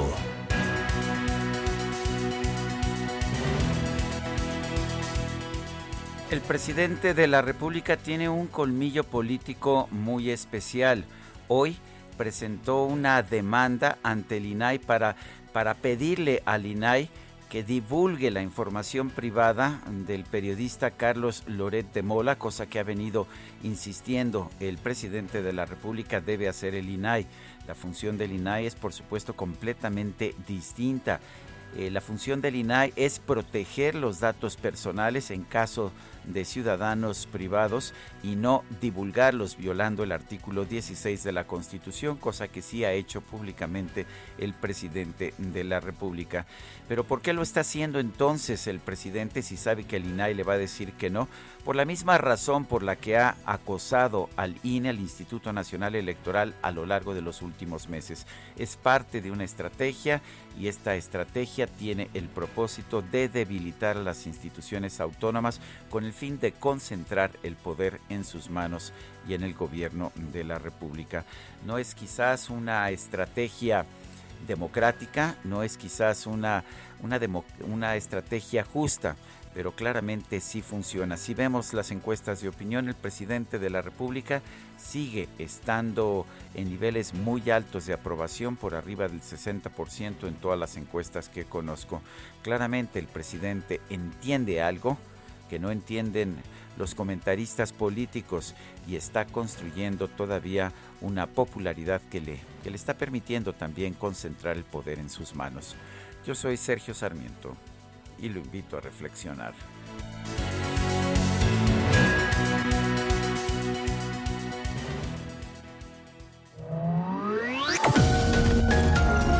Para Sergio Sarmiento tu opinión es importante. Escríbele a Twitter en arroba Sergio Sarmiento. Hola, soy Paola Barragán, interiorista mexicana, y quiero invitarte a Expo Mueble Internacional. Llevo más de cinco años asistiendo al evento y te puedo asegurar que encontrarás la más alta calidad y diseño en muebles y decoración para tu negocio o proyecto, además de contar con estrictos protocolos anti-COVID para la seguridad de todos. La cita es del 16 al 19 de febrero en Expo Guadalajara. Regístrate en expomuebleinternacional.com.mx. Buenos días. Sobre la entrevista relativo al precio de la gasolina después de la condonación del IEPS a la gasolina magna, Lupita mencionaba que la gasolina está a 25 pesos o la había visto. No es cierto. Bueno, yo los precios más altos que llegué a ver eran 21.50, 21.70, pero no 25. Quiere decir que entonces sí se está comiendo esa, esa subsidio, ese apoyo los gasolineros. Entonces yo invitaría a todo el público a que no comprara gasolina esta semana en lo que se determina o que se vea el mecanismo de hacer llegar ese apoyo a la gente y que no se lo queden los gasolineros. que no quieres lastimarme. Ajá, que no era tu intención. Que jamás imaginaste que llegaríamos hasta hoy. Que es mejor terminar todo para que no sufra tu amor. Lo hubieras pensado cuando me miraste con esa sonrisa que me hizo temblar. Y antes de decir la frase que Seguimos escuchando música de Gloria Trevi, hoy que cumples 54 años. Esto se llama No querías lastimarme. Beso y encender mi cuerpo y no poder parar. No querías lastimarme, no querías lastimarme, me querías matar. Tenemos mensajes de nuestro público. Sí, tenemos mensajes, dice Víctor Enríquez de San Luis Potosí. Buenos días, ya se olvidó la línea 12 y abasto de medicinas para niños con cáncer. Por favor, no dejen de darle seguimiento. Por favor, gracias. Y bueno, por otra parte, eh, de la agrupación Nariz Roja AC, que se dedica precisamente a apoyar a los niños con cáncer, eh, recibo en Twitter un mensaje, dice 15 de febrero del 2022, no hay quimio, nos están matando al respecto del Día Internacional del Cáncer Infantil. Eh, Sergio Lupita, buenos días. Lo que no se dijo es que el precio de la gasolina tiene varios impuestos, el IEPS federal, el IEPS estatal, el IEPS CO2, el IVA, y esto quiere decir que no se cobra ninguno. Y considero que el no subir el precio de la gasolina afecta a todos los niveles de la población, ya que si sube, suben los precios en general y empobreces a todos los niveles en el dice a los niveles el señor que es fontanero, el que es tianguero, el que arregla las lavadoras, etcétera. Dice otra persona, Gloria Trevi, con un pasado nada decente, no creo sea una buena selección. Hoy no estaré con ustedes, Miguel. Bueno, todo el mundo tiene derecho a, a tener la música que prefiera, pero nosotros no somos jueces morales de nadie. Son las 8 de la mañana con 36 minutos. Bajadón de precios Soriana. Lleva el segundo al 50% de descuento en Consomés Nor, todos los moles y todos los purés de tomate. Sí, lleva el segundo al 50% en Consomés Nor, todos los moles y purés de tomate. Soriana, la de todos los mexicanos. A febrero 17, aplican restricciones. Válido en Hiper y Super.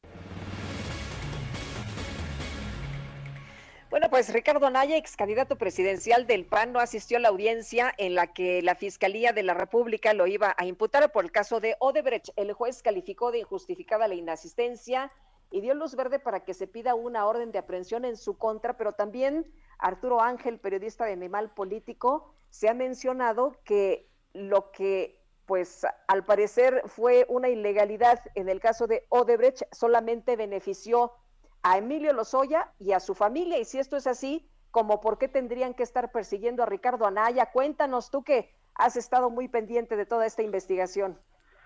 Hola, ¿cómo están? Muy buenos días, ¿no? Un gusto estar con ustedes y gracias por la invitación. Eh, pues eh, en efecto, ¿no? Eh, eh, parece ser una, una, una contradicción. Eh, sin embargo, los procesos se tienen que desarrollar y en todo caso, pues Ricardo Anaya tendría que eh, explicarle al juez esta contradicción, pero pues para eso tiene que ir, ¿verdad? E- Esa es la situación. O sea, no es que porque la Fiscalía General de la República, como revelamos ayer en Animal Político, publicamos el documento este de 56 páginas, que para que si todo el mundo lo quiere descargar y, y lo quiere revisar íntegro, y si no, pues en la nota traemos un resumen, la Fiscalía concluye, tras cinco años de investigación, que pues Emilio Lozoya fue el que recibió pues todos los 10 millones de dólares que mandó Odebrecht y que la- el dinero fue a dar a las empresas ligadas con él y con su familia en paraísos fiscales. Básicamente, la historia que desde 2017 nos habían dejado ver ya los propios directivos de Odebrecht es la que está confirmando la fiscalía ante el juez, que Lozoya fue el principal beneficiario de ese dinero y por lo tanto pues está pidiendo penas gravísimas en su contra, básicamente 46 años de prisión eh, eh, de condena por, solo por el tema de Odebrecht, más lo que se llegara a juntar, si es el caso, por el tema del otro proceso de agronitrogenados, pero lo que le pide al juez eh, la fiscalía es, quiero llevar a Emilio Lozoya a un juicio, porque considero que él se quedó con el dinero, que es el principal beneficiario de esto, eh, en colusión con miembros de su familia, por lo tanto, quiero que lo sentencies a 46 años de prisión, que pague una multa de más de 80 millones de pesos, más de 6 millones de dólares de reparación del daño y que de paso devuelve una casa en Ixtapa que según la fiscalía se compró con el dinero de Odebrecht, ¿no? Entonces, esa es la acusación. No se menciona en esta acusación para nada que el dinero de Odebrecht haya ido a parar a otro lado, lo cual es relevante porque hay que recordar que a Lozoya lo dejaron un año y medio en libertad en el proceso de Odebrecht porque él decía que lo habían usado y que el dinero había dado a- se había usado para otras cosas. Eh, pues bueno, después de año y medio de que lo tuvieron libre por este caso, lo encierran y ahora están concluyendo esto la fiscalía. Por supuesto que choca un poco con lo que el propio Lozoya denunciaba de que el dinero se usó para otras cosas y esas otras cosas, pues entre otras cosas, según Lozoya, fue para la reforma energética, lo que nos lleva al proceso en contra de Ricardo Anaya y a este citatorio por el que quieren que comparezca. Sin embargo, Ricardo Anaya, pues el de hecho no se presentó. Entonces, al no presentarse, pues no puede argumentar esto y por lo tanto, pues le, está abriendo la puerta a la Fiscalía General de la República para que aún con las dudas que existan en el caso, pues si de entrada él no viene a exponer de su propia voz esas dudas, pues entonces hay que buscar la forma de hacer lo que venga y esa forma va a hacer una orden de aprehensión. Arturo, eh, pero por otra parte, José Luis Lavalle está todavía en la cárcel supuestamente por haber recibido dinero de Emilio Exacto. Lozoya para aprobar la reforma energética que los panistas pues siempre habían impulsado. Exactamente, lo- eh, eh, la, eh, la Valle está en prisión preventiva mientras se culmina con la investigación. Yo supongo que los abogados de la Valle evidentemente están tomando nota de todo del desarrollo que está teniendo el asunto de Lozoya y seguramente pues cuando llegue el momento este si la fiscalía porque hay que recordar que la Valle está en prisión preventiva no no todavía no se le acusa vamos a ver si la fiscalía se anima a acusarlo cuando acabe el periodo de la investigación complementaria y si se anima a acusarlo pues ah, será interesante ver de entrada cómo explica la fiscalía de dónde viene el dinero, ¿verdad? De supuestamente que él recibió. El tema es que hay videos de gente que trabajó con él recibiendo dinero, o sea, también hay que separar las cosas. Una cosa es que el dinero no venga de Odebrecht, pero sí hay videos de su gente recibiendo dinero en unas maletas. Entonces, vamos a ver qué, de qué, cómo, qué, qué historia nos cuenta la fiscalía si es que decide acusar a la Valle, pero evidentemente los abogados de la Valle seguramente están reuniendo toda esta información para exponer las contradicciones de Emilio Lozoya, que finalmente fue el que lo denunció. Entonces, eh, eh, el, el- eh, eh, por supuesto, el asunto es que la Valle, mientras se desarrolla esto, pues está en la cárcel, ¿verdad? Ese- ese- Esa es la situación para la cual eh, Ricardo Naya tampoco se presenta, porque él sabía que mientras son peras o manzanas, pues seguramente iban a pedir pre- prisión preventiva justificada en su contra, como está pasando con la Valle, ¿no? Eh, Arturo, y mucha gente decía, bueno, si ya vio la experiencia que tuvo Rosario Robles, pues no se va a presentar, obviamente, ¿no? Pues exacto, porque aunque ellos señalan por un lado y pues posiblemente tengan elementos, estamos viéndolo con Lozoya, ¿no? Eh, con la acusación contra Lozoya, señalan a Lozoya de mentiroso y de un que no tiene pruebas, se ha inventado todo, pues el asunto es que mientras sí tienes que ir al reclusorio, ¿saben? Y, y, y, la fiscalía va a argumentar, porque lo sabíamos que iba a suceder, pues que, que, que, que la vaya así como Rosario Robles y pasaría con Anaya, pues si Anaya va, la fiscalía igual van a pedir que lo dejen ahí preso, porque va a decir el señor tiene recursos económicos, se puede escapar. De hecho, Anaya, como ayer decían los fiscales, Anaya se fue desde julio a Estados Unidos y no ha regresado. Entonces, juez, en lo que se aclara este asunto, pues déjalo en prisión preventiva y pues ya sabemos todo el meollo de la prisión preventiva, lo polémica que ha sido. Eh, algunos ministros en la Corte consideran que es un exceso, pero pues son las reglas que hay actualmente. Muy bien. Arturo Ángel, muchas gracias por platicar con nosotros esta mañana. Muy buenos días. No, un gusto estar con ustedes. Buenos días. Hasta luego. Son las 8 de la mañana con 42 minutos. Vamos a un resumen de la información más importante. Bajadón de precios Soriana. Lleva el segundo al 50% de descuento en Consomés Nor, todos los moles y todos los purés de tomate. Sí, lleva el segundo al 50% en Consomés Nor, todos los moles y purés de tomate. Soriana, la de todos los mexicanos. A febrero 17, aplican restricciones. Válido en Hiper y Super. Desde Palacio Nacional, el presidente López Obrador dio a conocer que envió un oficio al INAI para solicitar que divulgue la información de los ingresos del periodista Carlos Lorete Mola. También les solicito que si ustedes no tienen competencia para atender este asunto, me informen si puedo, como ciudadano, ejerciendo mi derecho a la libertad de información y expresión, dar a conocer facturas y comprobantes sobre los ingresos del señor Loré de Mola de conformidad con la documentación que me hicieron llegar los ciudadanos. El caso que nos ocupa permite apreciar en forma excepcionalmente nítida la diferencia entre el periodismo y la difamación, entre la búsqueda de la verdad y la fabricación de la mentira. Bueno, y por otro lado, el presidente consideró que la Comisión Federal de Competencia Económica y el Instituto Federal de Telecomunicaciones deben desaparecer porque fueron creados para facilitar la privatización. Pero la verdad que son organismos que deberían de desaparecer. Ahora que estoy haciendo este oficio para la transparencia, este instituto, eh, a ver con qué sale. Pero entonces, y es no este, perdón, presidente, no va a un elegir, poco lo que eh, le estoy pidiendo es a- que les quiten el, el presupuesto, pero bueno. No Este, elegir entonces es que en los dos casos, en los dos casos, fueron estructuras que se crearon para facilitar la privatización, el despojo de bienes nacionales.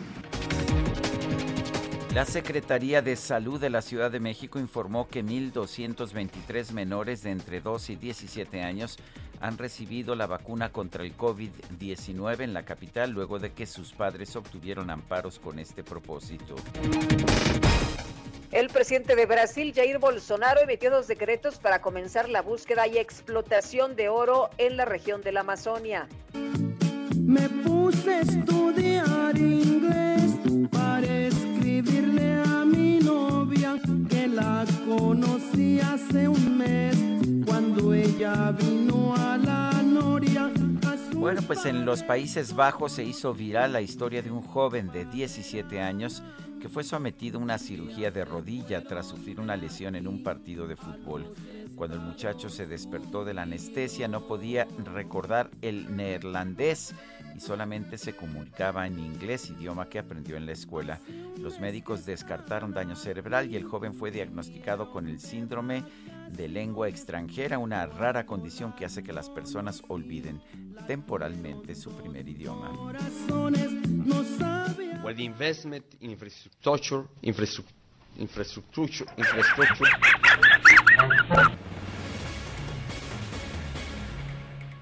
Ay, ay, ay. Bueno, ¿cómo es el Quique? eh? Qué bárbaro, Quique. No, no. Vamos a continuar con la información y fíjese usted que integrantes del colectivo de búsqueda de personas desaparecidas allá en Guanajuato hasta encontrarte denunciaron amenazas de muerte en su contra. No es la primera organización, no es el primer colectivo que nos eh, dice tenemos amenazas ¿Y todo por qué? Pues por estar haciendo el trabajo que no hacen las autoridades. Viviana Mendoza Negrete, representante del colectivo Hasta Encontrarte, muchas gracias por tomar nuestra llamada y cuéntenos, cuéntenos por qué han sido amenazas, eh, por qué han recibido estas amenazas y qué es lo que, lo que ha pasado, qué les dicen y si ya hay alguna respuesta del gobierno para protegerlas. Hola, buenos días a todos. Las respuestas no. Eh, estas amenazas han sido reiterativas. La última y de la que estamos hablando fue el día 30 de enero aproximadamente, pues a la una de la tarde, agentes de la agencia criminal de acá, eh, del estado de Guanajuato entraron a uno de los, de los domicilios donde nos quedamos a dormir la, las buscadoras del colectivo hasta encontrarte cuando realizamos nuestras búsquedas independientes por allá. Eh, las golpearon, golpearon a tres de las madres. Eh, Viviana, un favor, eh, ¿se podrá colocar en eh, otra posición porque casi no la escuchamos? Sí, claro. A ver que si, sí. por favor, a ver si la podemos escuchar con más claridad. Y, y continúe, por favor, Viviana. Bueno. Viviana, ¿nos escucha? Sí, claro que Sí. sí. Continúe, por favor, sí la escuchamos un poco mejor. Ok, entonces el, el 30 de enero entran ag- agentes de la agencia criminal preguntando por las madres buscadoras que usamos este domicilio para quedarnos en- después de nuestras búsquedas independientes en el municipio de Pénjamo. Golpean a las mujeres que estaban ahí había una menor de edad, una niña, niña de cuatro años, tres madres buscadoras. Después de que las golpean, las sacan de su casa y, y sacan del domicilio pues cosas que usamos para las búsquedas, como son nuestras burras, teléfonos, audífonos, una moto, eh, una cantidad de dinero de aproximadamente cinco mil pesos que, que estaban guardando para pagar la renta del lugar. Nunca se identificaron los agentes del Ministerio Público ni presentaron ninguna orden de cateo. Después se van a otro domicilio en Celaya, Guanajuato, donde también viven estas madres buscadoras, que es una pareja que está separada. Entonces uno vive en Pénjamo y el otro en Celaya, y van al otro domicilio y hacen la, la misma rutina, golpean a las mujeres que estaban ahí, sin orden de cateo ni nada. Allá se presenta una queja de derechos humanos, de- derechos humanos no quiere recibir la queja, no les dan el motivo por el cual no se la reciben. Ese sería el contexto de lo que pasó. Aquí lo que nos parece muy grave es que en Guanajuato ya hay antecedentes de que madres buscadoras han sido asesinadas. Está un caso en León, Guanajuato, de una madre que buscaba a su hijo, lo encuentra sin vida y es asesinada.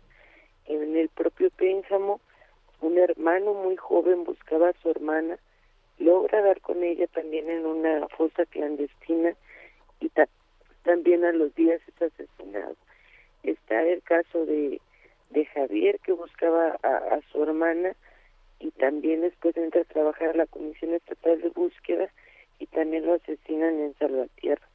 Aparte de esto, pues muchas de las integrantes del colectivo hasta encontrarte hemos sufrido amenazas directas de muerte, de las cuales ya hay denuncia. Las medidas de protección, pues, son rondines por las noches para ver que todo está bien, pero pues el día que nos quieran hacer algo, pues no van a elegir la noche para hacerlo o realmente estamos desprotegidas. Eh, Viviana, el, ah, ustedes han pedido apoyo a las autoridades. ¿Qué les dicen? Ahorita estamos pidiendo asesoría legal para una denuncia formal de la cual no se me tiene permitido hablar mucho por eh, por el caso en sí. Como va a ser en contra de autoridades, la familia me pidió mucha reserva, pero sí se va a poner una denuncia, se van a solicitar este acciones urgentes, se va a poner una queja en contra de los derechos humanos por no haber atendido la denuncia de estas compañeras, pero lo más importante estamos haciendo ya desde hace dos años un llamado al Congreso para que prevean la seguridad de las madres buscadoras, que no van a dejar de hacer las búsquedas independientes. Tan solo el día sábado, en una de nuestras búsquedas, dimos con un hallazgo positivo y esto nos motiva y nos da la esperanza de que vamos a volver a encontrar a nuestros familiares y aunque las amenazas y el hostigamiento sigan, pues también vamos a seguir buscando porque uno de los problemas es vivir para buscar y buscar para vivir, porque pues la vida nos la arrebataron cuando se llevaron a nuestros seres queridos. Viviana, muchas gracias por platicar con nosotros esta mañana. Muy buenos días. A ustedes que tengan buen día. Hasta luego. Pues en México las familias siguen sufriendo, están buscando a sus seres queridos. Las que se atreven a buscar son amenazadas, algunas hasta les quitan la vida y lo peor del caso es que parece que es un recorrido en el que están solas. Imagínate. Son las 8 con 52 minutos. Vamos con Gerardo Galicia, está en el centro de la Ciudad de México. Adelante, Gerardo. Así es, Sergio, Lupita, excelente mañana y ya tenemos concentración de personas justo en la explanada del Zócalo. Elementos policiales mencionan que son cerca de 300 las personas que ya se congregan en este punto y se tiene planeada una movilización, una marcha que partiría desde este punto hacia la Cámara de Diputados a favor de la reforma energética. Por ese motivo les pido manejar con mucha precaución si van a utilizar el circuito del Zócalo. Tenemos el cruce constante de muchas personas que siguen llegando bueno, ese nos, se nos fue la voz de Gerardo Galicia, es la información que nos ha traído desde el centro de la Ciudad de México. Eh, vamos con Israel Lorenzana. Adelante, Israel. Israel Lorenzana, ¿nos escuchas? Gracias, Sergio. Yo tengo información para nuestros amigos que se desplazan a través del circuito interior, esto procedentes de la zona de la raza y con dirección hacia Eduardo Molina, ya van a encontrar en estos momentos carga vehicular. Hay que utilizar como alternativa el eje 3 norte hasta la zona de Avenida Oceanía. El sentido opuesto a través del circuito también con carga, hay que por supuesto tomarlo en cuenta. A este punto, el eje 2 norte es la mejor alternativa con dirección hacia el Paseo de la Reforma o más allá, hacia la Avenida de los Insurgentes. Sergio, la información que te tengo. Muchas gracias Israel. Son las 8 de la mañana con 54 minutos. Regresamos en un momento más. Y antes de decir la frase que me hizo sentir que yo era algo especial, antes de que con tu suéter quitaras el frío de mi soledad, antes de robarme un beso y encender mi cuerpo y no poder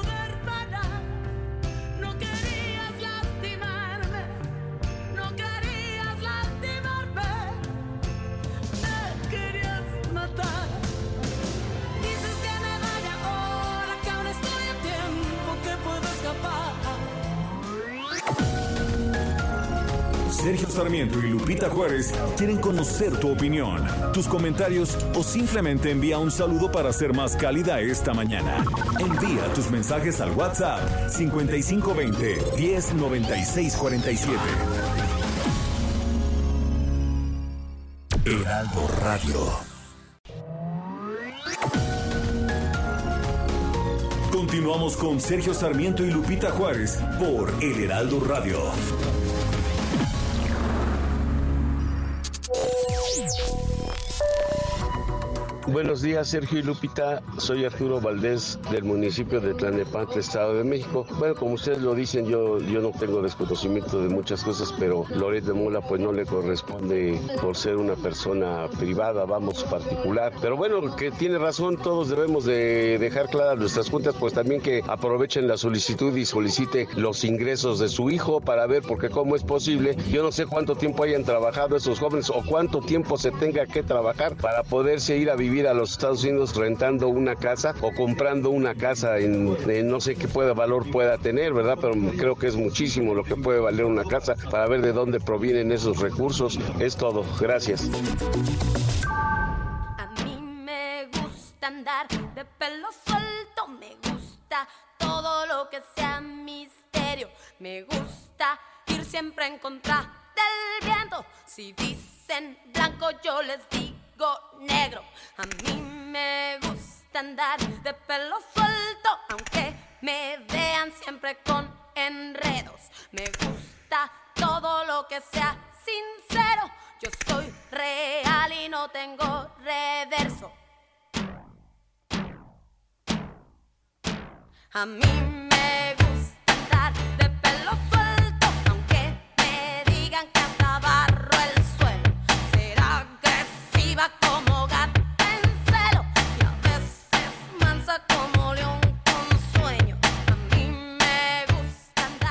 Seguimos escuchando a Gloria Trevi, esto se llama Pelo Suelto. A mí me gusta andar de pelo suelto, aunque me Tenemos mensajes de nuestro público. Sí, tenemos mensajes de nuestros amigos del auditorio con respecto a lo que decía una persona. Pues no hay registros del IMSS de que José Ramón haya cotizado. Esto significaría que, bueno, por lo menos no hubo un trabajo en el que pues él tuviera que dar información al Instituto Mexicano del Seguro Social. Y bueno, por otra parte, Melina Abateneo nos dice un abrazo para su familia, se refiere al doctor Giuseppe Amara y para la doctora Mitcher. Al doctor Amara un beso grande por su gran valor como médico y amigo. Descansa en paz, doctor Giuseppe Amara. Dice por otra parte Alejandro Córdoba, creo que ya es mucho circo con el presidente de la República. Eh, ya que se ponga a trabajar, que cumpla con las, las promesas dichas en campaña. A la fecha lleva un porcentaje mínimo en todos los aspectos. Saludos, excelente transmisión. Y qué importante escuchar a Berta Valle. Vivimos cierta indiferencia con la situación de los presos políticos y sus familias. Gracias por darles voz para que todos sepamos lo que están atravesando. Saludos de Silvia Free Market. Y yo quiero agradecer a la empresa de Relaciones Públicas Llorente y Cuenca que nos hizo llegar unos pastelitos mismos que se están despachando en estos momentos allá en la cabina en la cabina de producción. Son las nueve de la mañana con tres minutos. Vamos con Antonio Bautista, coeditor de la sección de estados del Heraldo de México. Antonio, ¿qué nos tienes esta mañana? Gracias, Lupita. Buenos días. Bueno, la pérdida de olfato es uno de los síntomas más comunes de la COVID-19 y puede persistir luego de atravesar un cuadro del coronavirus. Esta secuela lleva a limitaciones importantes en diferentes niveles y para las rastreadoras del Fuerte en Sinaloa, un grupo de personas mayoritariamente mujeres que buscan a sus desaparecidos desde 2014 representó pues un problema más para llevar a cabo su labor, la cual consiste pues en escarbar la tierra para hallar las fosas en las que la delincuencia ha dejado a sus víctimas en el monte. Aunado al contexto de violencia en el que se encuentran debido a la pandemia, varias rastreadoras resultaron contagiadas Esther Preciado, quien está al frente del grupo de búsqueda en el municipio del Fuerte, señaló que a algunas de las integrantes se les ha complicado más que a otras la enfermedad, pero aún así trataron de continuar con las salidas estos dos años de la pandemia para buscar a sus familiares, aunque ahora ya no es igual. Explicó que con la emergencia sanitaria se redujo la cantidad de personas que participan en las jornadas por cuestiones de salud. Antes salían 20 o más rastreadoras, incluidos hombres, para trasladarse los mochis y unirse a los grupos para buscar a los desaparecidos, o como ya les llaman, sus tesoros. Ahora la cantidad de integrantes bajó hasta 5 o 10, sobre todo por las secuelas de la COVID-19. Algunas integrantes no quedaron muy bien luego de padecer el virus. El calor, por ejemplo, ya no lo soportan igual y en esta región del país puede rebasar los 40 grados, sobre todo en primavera y verano. Varias de las raspadoras perdieron el olfato, uno de los sentidos más importantes, pues les ayuda mucho en el monte a la hora de hacer sus búsquedas. Oler les permite percibir en el aire el aroma de algún cuerpo y también como parte de la técnica de búsqueda hay una que se llama varillado y consiste precisamente en introducir eh, una varilla ahí donde se cree que hay una persona sepultada y eh, pues el aroma que puede captar esta, esta, esta vara de metal les permite identificar si hay o no un cadáver.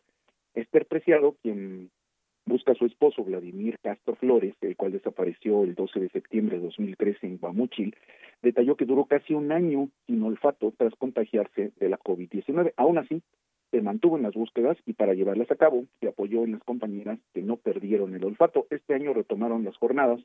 Eh, las rastreadoras, este mes suman ya tres búsquedas, comenzaron con acciones para localizar a tres jóvenes, dos desafortunadamente los hallaron muertos y tres más sí fueron localizados con vida.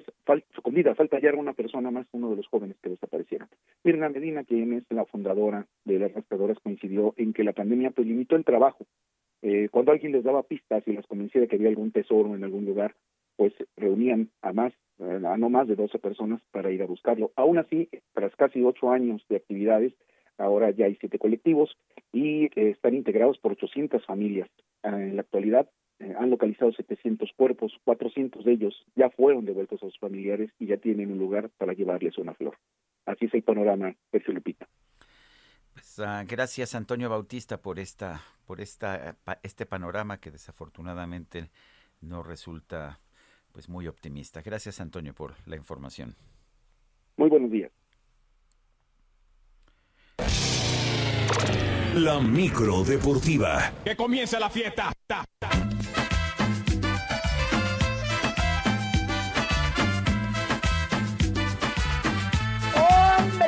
Empezó la fiesta y apenas es martes. Julio Romero, ¿cómo estás? Buenos días. Muy bien, Sergio Lupita, amigos del auditorio, qué placer saludarles. Exactamente aquí la micro deportiva, todos los días es fiesta, todos los días son fiestas y es que pues vamos a echar la lámina informativa este martes.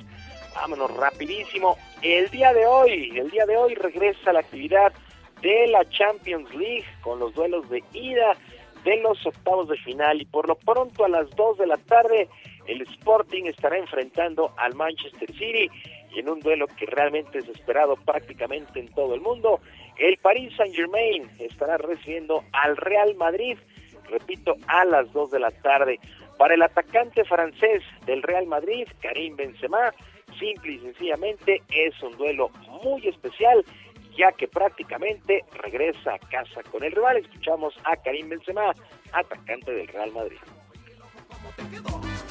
Bailando, cantando, cantando, gozando contigo, soñando, tu cuerpo tocando, llevando muy alto, elevando la... Colegiala, colegiala, colegiala, linda, colegiala, colegiala, Especial porque es un partido de Champions, es un partido muy, muy importante, pero no es nada de especial porque regreso en, en Francia. Uh, me siento bien en, Francia, en Francia cuando estoy con la, con la selección. Hoy estoy con, con mi club y yo creo que la gente está bien conmigo y yo tengo que, que mostrar cosas en el, en el campo para, para ellos porque ellos vienen en el, en el estadio para ver, para ver cosas buenas.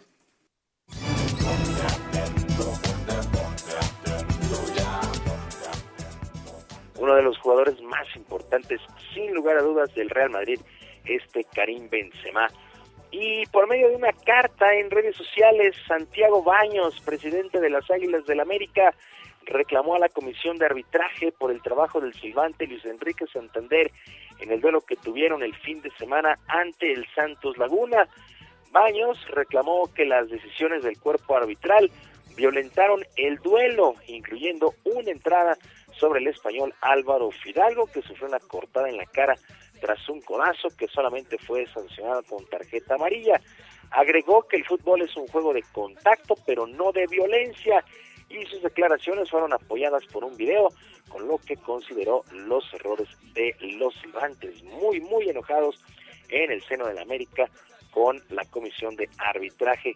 Y en duelo de la fecha 5 del torneo de clausura, el Pachuca y los Gallos Blancos del Querétaro empataron a dos goles en la cancha del Estadio Hidalgo.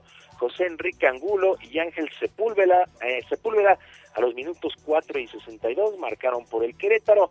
Nicolás Ibáñez y Gerardo Chávez al 14 y al 40 empataron para el conjunto del Pachuca. Por lo pronto, Hernán Cristante, nuevo técnico de los Gallos, aseguró que tiene mucho trabajo con este equipo, pero confía en enderezar el camino en lo que resta de la campaña. Escuchamos a Hernán Cristante, nuevo técnico del Querétaro.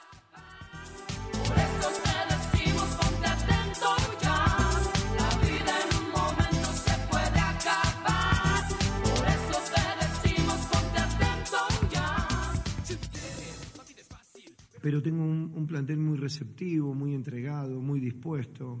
Cuando eh, llegamos ahí al, entretiempo, lo que charlamos fue muy puntual y, la predisposición fue aún mejor. Entonces, creo que es un equipo que, que, con un poquito más de generación, un poquito más de volumen, no hablo de tener tanto la pelota, pero es un equipo rápido este, o tiene las posibilidades de jugar rápido.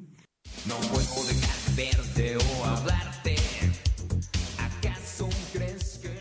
El Querétaro, el Querétaro que busca enderezar el camino en la presente campaña.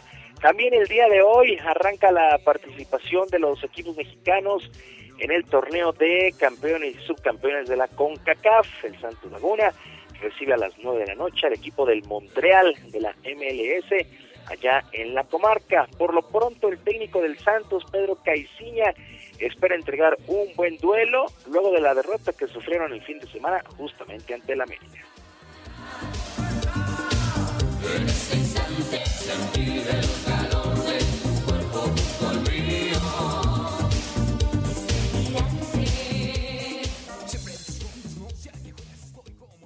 Viene un momento, creo que puede ser muy importante en ese sentido, de cambiar el chip de una competencia a, la, a otra. Viene también un periodo de una gran densidad competitiva, donde vamos a estar jugando cada, cada tres días, cada cuatro días, y eso es algo que, que, que, es importante porque queremos tener esa, esa oportunidad lo más pronto posible para, para cambiar todo esto. No puedo dejar verte o hablarte.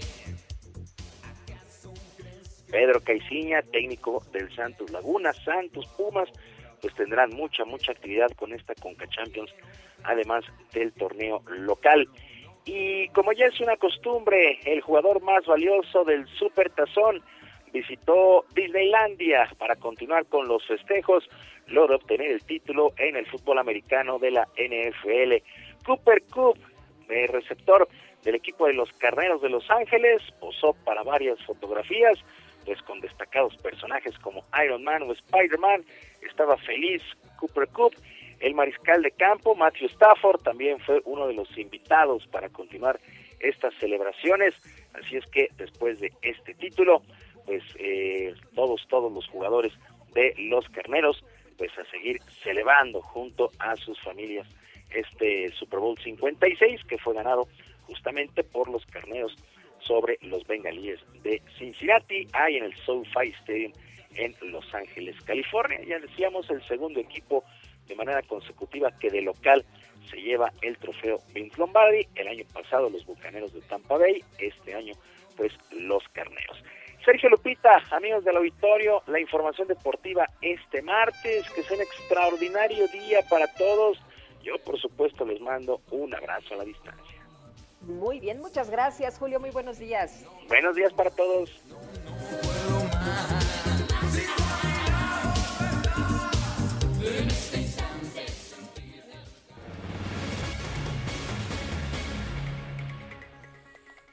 Son las 9 de la mañana con 14 minutos.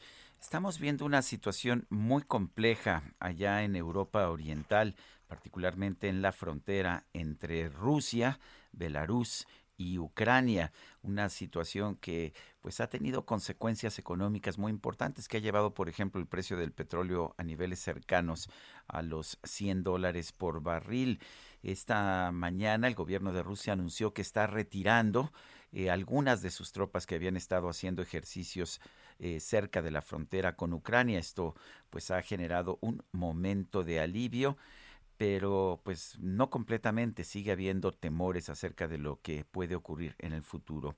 Hay quien dice que pues esto no le importa a México, que Ucrania está muy lejos de nuestro país. Yo quiero preguntarle a nuestra columnista, columnista del Heraldo de México, Marta Bárcena, embajadora eminente de nuestro país, si realmente está tan lejos Ucrania o si más bien tenemos que estar conscientes de los conflictos que pueden afectar a estos países lejanos. Marta, ¿cómo estás? Buenos días. Buenos días, Sergio. Buenos días, Lupita, y al auditorio. Hola, ¿qué tal? Buenos días. Mira, yo creo, como escribo hoy, que eh, es erróneo pensar que lo que sucede en Ucrania no afecta a México. Tú ya comentaste el tema del alza de los precios del petróleo la mezcla mexicana cerró el viernes 11 de febrero en 86. Ayer en la tarde ya estaba cerrando en 89 eh, dólares el precio del barril del petróleo de México. Sergio, y, y fíjate, el presupuesto del gobierno de México para este año estaba, estaba basado en un cálculo de que el precio del barril del petróleo de la mezcla mexicana iba a estar alrededor de 55 dólares. Si de repente sube casi hasta 90, quiere decir pues que el gobierno mexicano podría tener en algunos meses del año ingresos adicionales por cada barril de petróleo que vendemos de 30 dólares más. eh, y es decir, va a haber entonces un, un ingreso mayor al presupuestado. Pero diríamos, algunos dirían que bueno, son puras buenas noticias para México. No necesariamente, porque al subir el precio del petróleo, suben los precios de las gasolinas y ya vemos que está eh, pagando eh, México un precio mucho más alto de gasolinas que llevó al gobierno a subir el subsidio del IEPS a la gasolina magna al 100%. Entonces, el gobierno va a gastar mucho más en la importación de gasolinas, los privados, y en este subsidio, y por lo tanto las ganancias que podríamos obtener del barril del petróleo se pueden disminuir con estos precios de las gasolinas. Y otro tema, el gas. México se ha convertido en el primer importador de gas proveniente de los Estados Unidos. La mayor parte de este gas entra al país por los gasoductos y surte a las, a, las plantas de ciclo combinado de la CFE y de los privados. Y el precio del gas ha estado subiendo también consistentemente. México lo paga bajo el esquema de Henry Hub, que es un precio que se fija en Estados Unidos, en Texas y Luisiana, y en 2020 por un millón de pies cúbicos pagábamos el gas a dos dólares. Ahorita está a tres. Y también está subiendo el precio del gas natural licuado, que está casi al 5 dólares, y Estados Unidos se ha convertido ya en el principal exportador de gas natural licuado. Y la idea de la recomposición de los mercados gaseros mundiales es que cada vez se va a exportar más gas de Estados Unidos hacia Europa para disminuir paulatinamente la dependencia europea del gas ruso. Así que eh, en, esa, en ese ámbito estrictamente del mercado energético, lo que pasa en Ucrania nos afecta mucho. Y hay otros ámbitos que es qué pasa con los mexicanos que están en Ucrania. ¿Van a permanecer? ¿Se les va a evacuar? ¿Cómo se está relacionando con ellos? ¿Y qué pasa si hubiese un uso de la fuerza por parte de Rusia con México en el Consejo de Seguridad? Esos son otros dos escenarios, Sergio. Pues está, está complicada la situación. Aquí lo importante es que sí, sí nos afecta y nos afecta de distintas maneras. Así es, y sí, y por eso hay que estar pendientes y por eso hay que saber que México no puede vivir alejado de lo que sucede en el mundo y que tenemos la obligación de estar informados y de ser participantes activos en la política internacional. Marta Bárcena, eh, embajadora eminente de nuestro país, que es una designación, debo decir, eh, a la que aspiran, yo creo que los embajadores de carrera durante toda su vida. Gracias por comentar con nosotros estos temas. Muchas gracias, Sergio Lupita, y buenos días a todo el auditorio de Sergio Lupita en el Heraldo. Gracias, buenos días. Bueno, Sergio, vamos a hablar de un libro con una autora, una escritora que nos gusta mucho, que es Celia del Palacio que nos está presentando una reedición de una novela que leímos hace ya algunos años y se llama No me alcanzará la vida. Celia del Palacio, qué gusto como siempre poder saludarte. Muy buenos días. ¿Qué tal? Buenos días, Lupita. Qué gusto de saludarlos. También me encanta. Pues, sí, cuéntanos de esta reedición. Ha tenido mucho éxito esta novela. Tengo entendido que pues eh, empezaste como una investigación para tu tesis, pero bueno, pues se derivó en este libro que ha sido muy leído y que nos cuenta parte de la vida de Miguel Cruz Aedo. ¿Cómo te encuentras esta historia? Bueno, pues justamente así en el archivo, en, en la Biblioteca Pública del Estado de Jalisco, me encontré con esta revista donde estos jóvenes jaliscienses liberales eh, eh, escribía en esta revista y bueno, ahí, ahí la pude encontrar. Incluso logré después hacer una edición facsimilar de esta revista literaria que fue la primera que se publicó en Guadalajara. Y pues así me encontré con este personaje que es, pues me, me fascinó en ese momento por la fuerza que tenía para, para expresar sus ideas. Él hizo varios discursos en contra de los abusos de la iglesia, etcétera y pues también poemas muy románticos que eh, pues me encantaron en su momento y por supuesto ahora pueden parecer tal vez un poco cursis pero eh, están llenos de fuego no de, de, ese fuego romántico de la época y pues eh, me fascinó este personaje lo, lo perseguí durante muchos años en diversos archivos y bibliotecas y pues su vida fue bastante trágica murió muy joven y por eso no es conocido al mismo nivel que sus otros compañeros de, de ese grupo liberal reformista como José María Vigil o como Ignacio Luis Vallarta, ¿no? Que pues a ellos los oímos nombrar y decimos, ah, claro, ¿no? Pero Miguel Cruzaedo pues casi nadie lo, lo conoce y pues ahí me lo encontré y por eso quise escribir esa novela para recuperar pues su vida y sus hechos y la vida de estos jóvenes que pues eh, eso, eh, pelearon desde la pluma hasta la espada por defender sus ideas. Esos otros que, que eran eh, verdaderos liberales, digamos, ¿no? Cuando era otra la acepción de la palabra. O sea que, que Miguel Cruz Aedo sí es un personaje que existió, aunque pues no dejó una huella muy pronunciada. Eh, ¿Qué pasa con Sofía? Eh, ¿también, ¿También existió?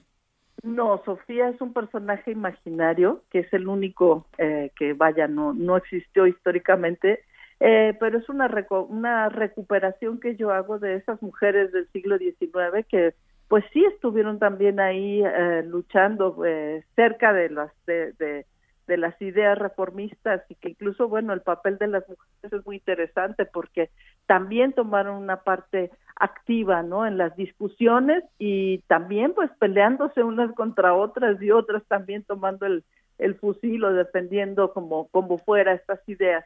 Y pues es, eso es raro verlas ahí eh, jalándose de los pelos y desgreñándose porque unas eran conservadoras y otras liberales, etcétera, ¿no?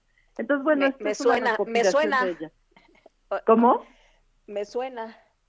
Sí, ¿verdad? Es que en este momento esa novela tiene tiene una lectura eh, nueva, ¿no? Este, yo que pensé cuando la escribí que pues eso, que, qué raro, ¿no? Cómo eran así en aquellos tiempos esas personas, que las familias se separaban, los amigos no se volvían a hablar jamás, ¿no? Porque los, los separaban pues estas ideas.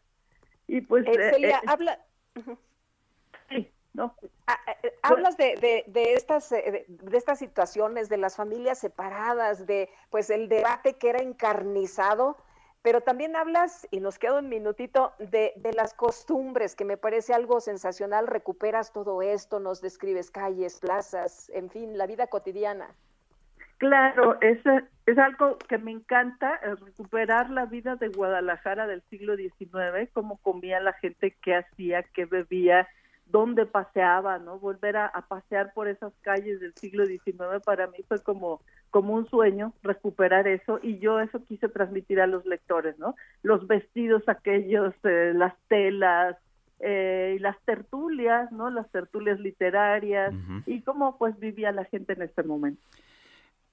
Muy bien, pues. Muy bien. Adelante, Lupita. Pues Elia, nos queda más que agradecerte que nos invites a leer esta reedición de No me alcanzará la vida.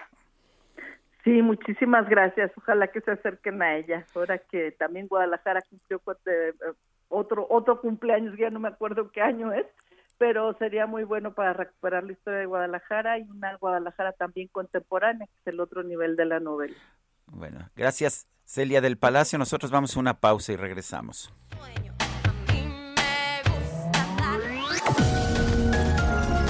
Sergio Sarmiento y Lupita Juárez quieren conocer tu opinión, tus comentarios o simplemente envía un saludo para ser más cálida esta mañana. Envía tus mensajes al WhatsApp 5520 109647. Heraldo Radio, la HCL se comparte, se ve y ahora también se escucha. Continuamos con Sergio Sarmiento y Lupita Juárez por El Heraldo Radio.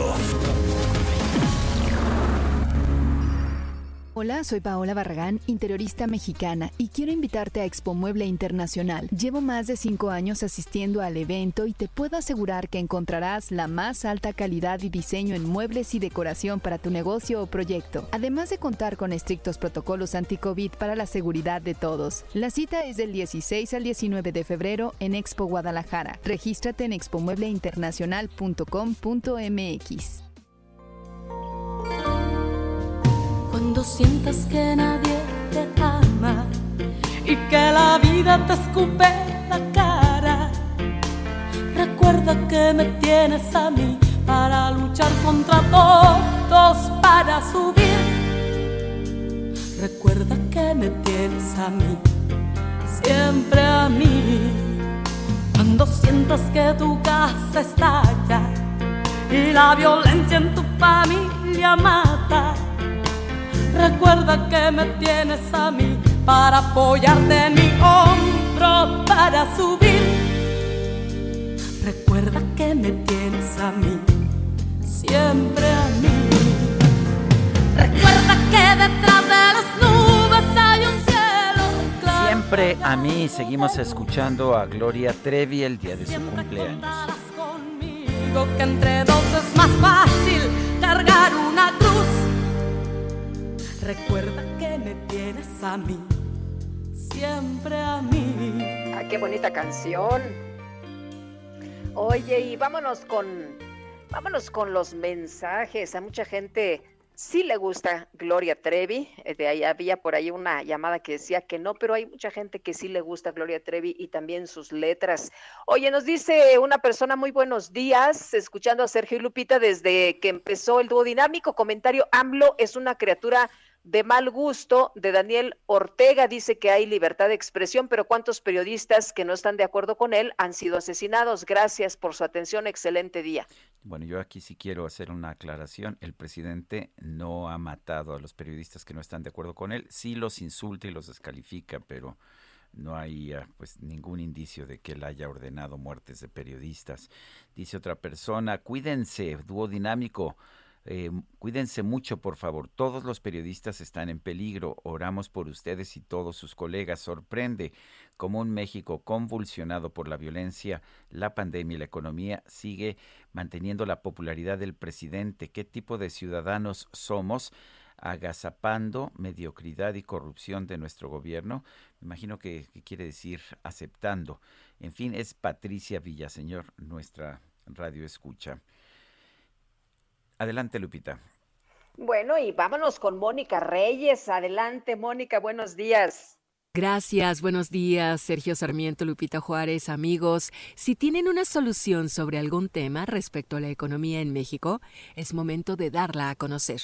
El Premio de Economía Citibanamex 2021 está aquí con su edición del 70 aniversario.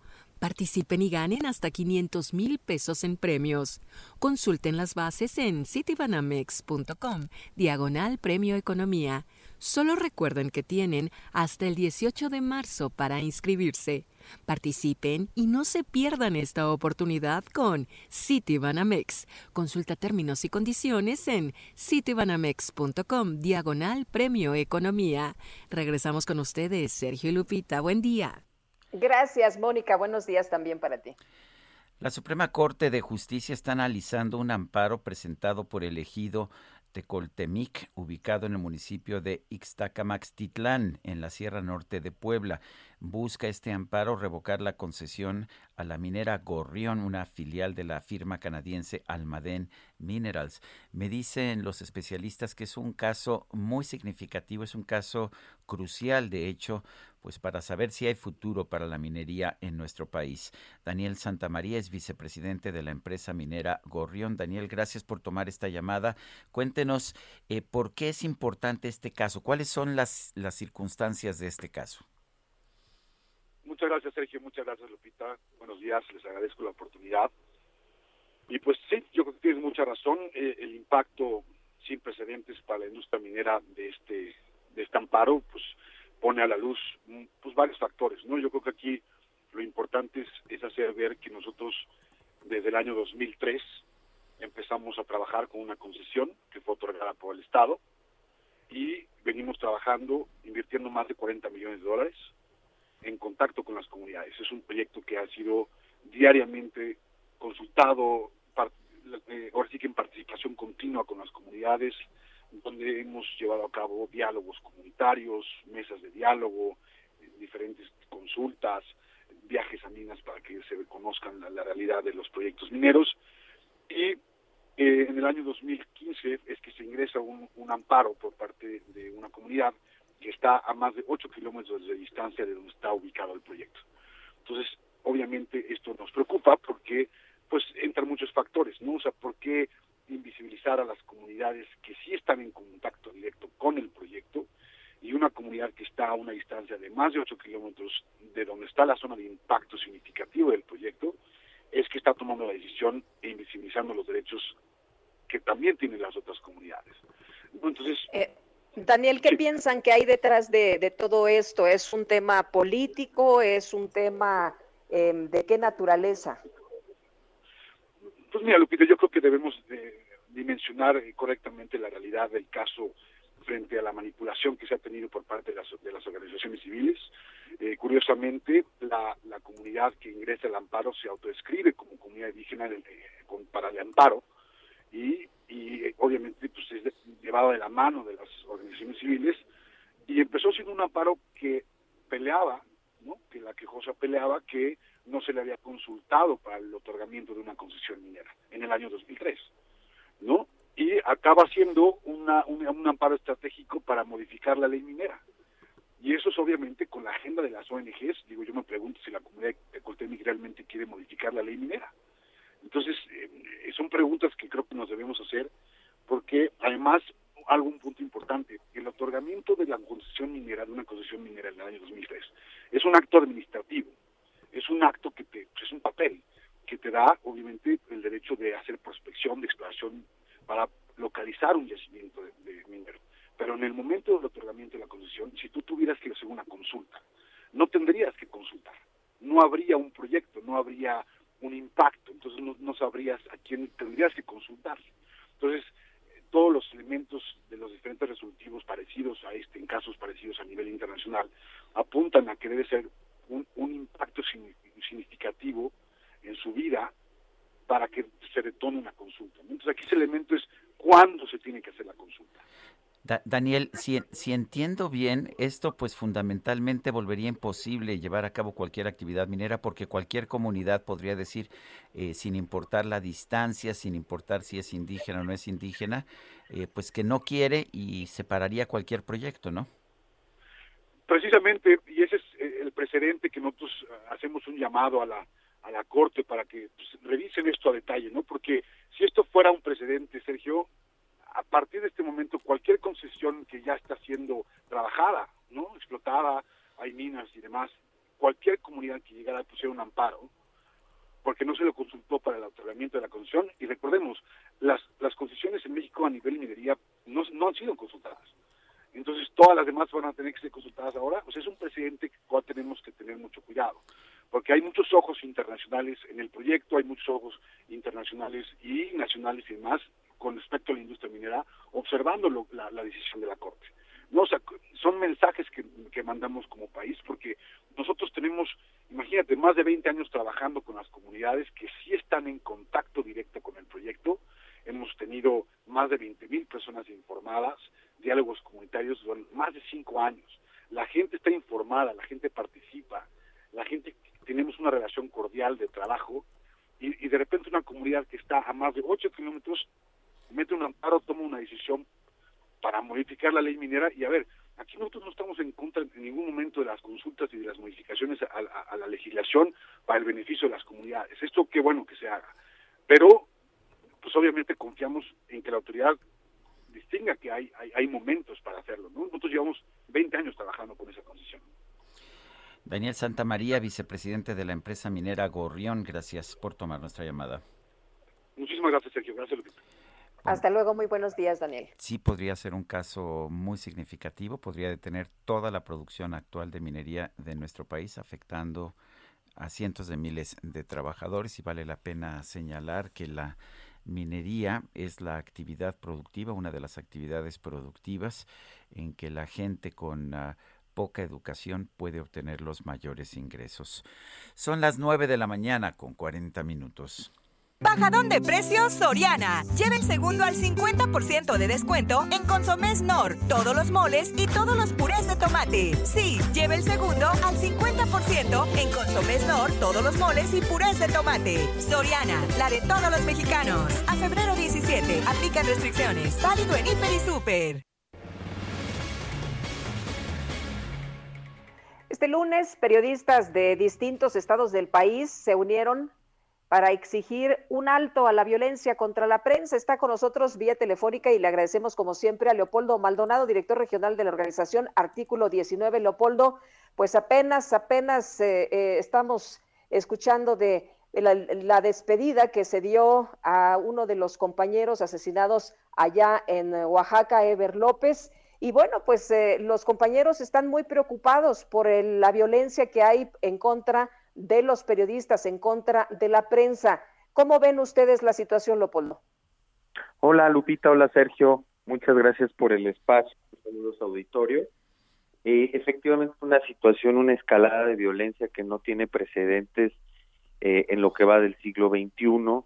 Cinco periodistas asesinados en tan solo seis semanas de este joven 2022 marcan, pues, una tragedia eh, por supuesto, primero para las familias de estos periodistas, de esta periodista, eh, me refiero también a, a, Lourdes Maldonado, pero eh, José Luis Gamboa, Margarito Martínez, eh, Roberto Toledo y el último, Ever López Vázquez.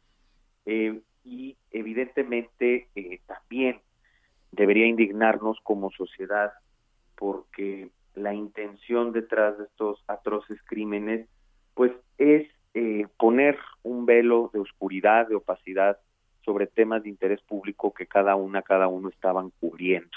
Y eso es grave. La violencia, el asesinato de periodistas, como lo dice la Comisión Interamericana de Derechos Humanos, es la forma más extrema de censura y pareciera que las autoridades públicas no están acusando recibo de esta crisis. Eh, se presenta como una solución que la verdad es importante, pues, lo que está proponiendo, pero es a largo plazo una reforma al mecanismo de protección a periodistas, eh, siendo que se requiere atender la crisis eh, con medidas urgentes, apremiantes, con planes de contingencia que atajen la problemática hoy, no hasta dentro de uno o dos años. Entonces, es, es un panorama nada halagüeño, pero lo que da esperanza es también la movilización sin precedentes del gremio periodístico en diversas ciudades del país.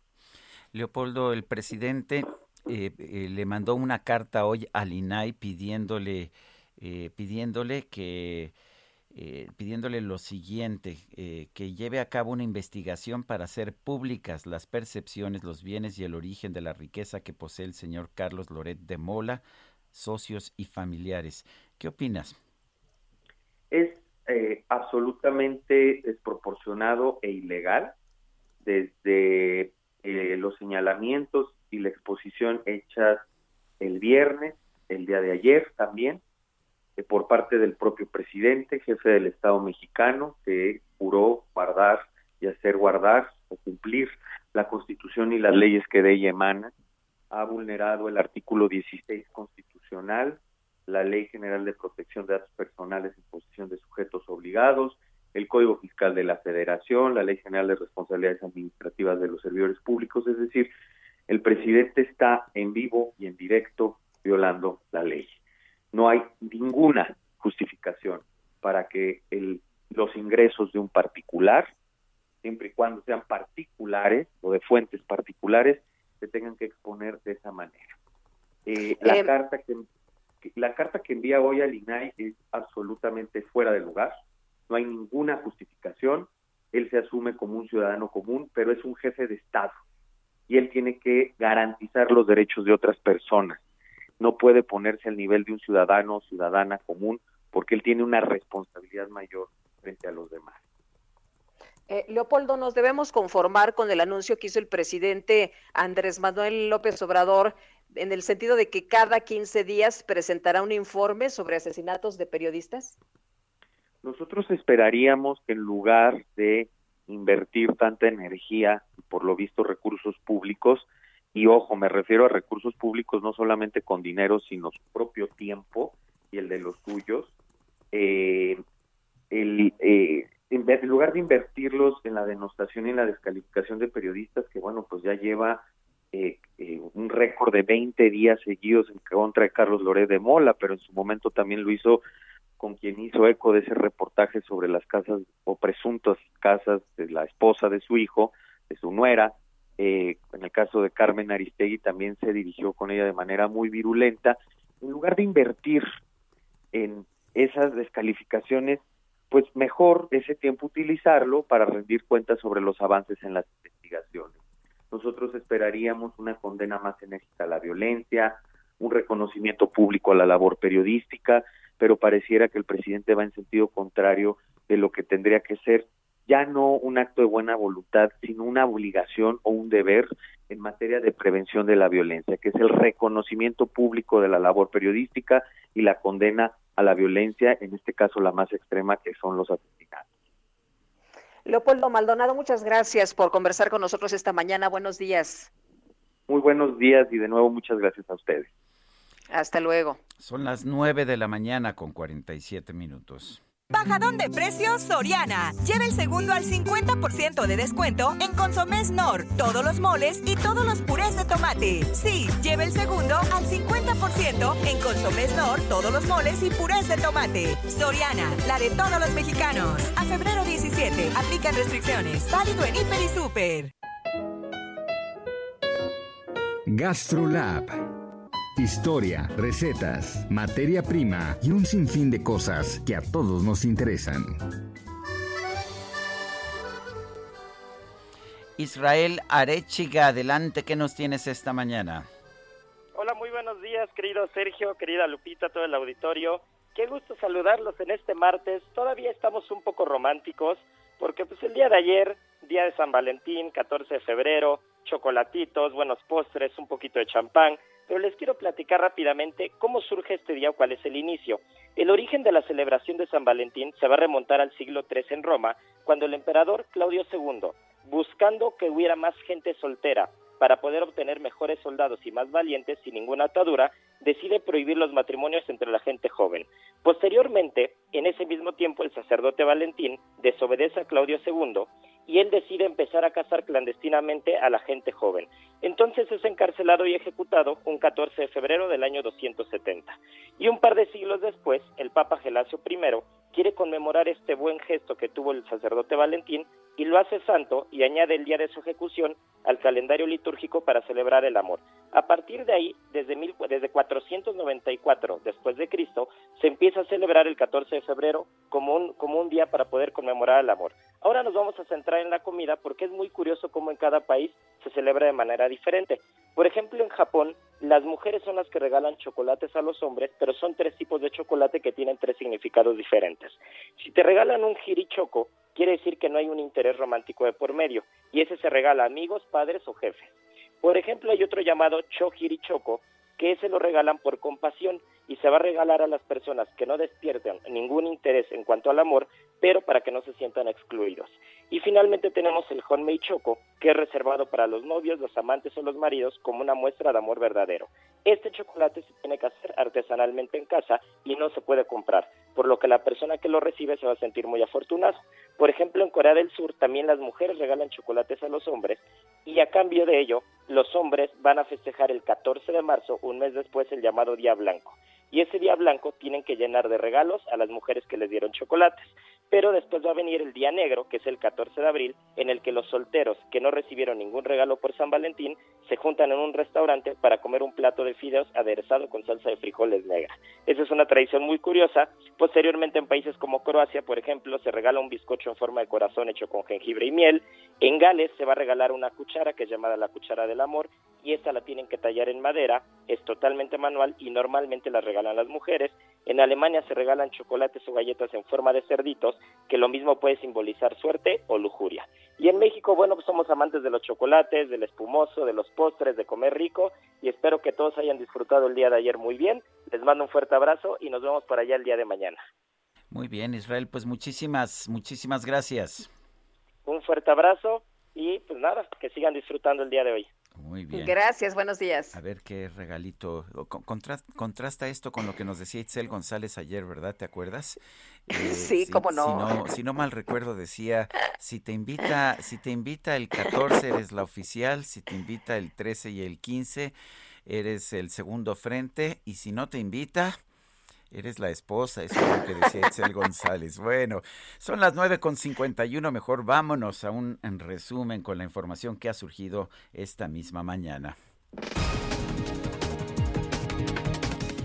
Esta mañana el presidente de la República, Andrés Manuel López Obrador, señaló que su propuesta de pausar la relación con España únicamente se refiere a las empresas y los contratos abusivos. Una cosa es el pueblo español, otra cosa es el gobierno y otra cosa es la monarquía. Son distintos. Y respetamos mucho al pueblo español y también otras cosas son las empresas españolas.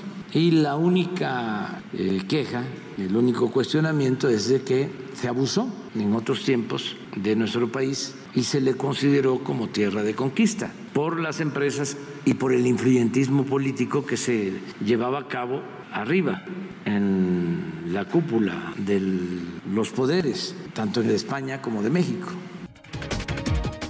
Bueno, y por otro lado, el presidente López Obrador denunció que tanto él como sus hijos fueron espiados durante muchos años por los gobiernos conservadores. Hemos sido espiados durante muchos años, desde que ellos estaban pequeñitos.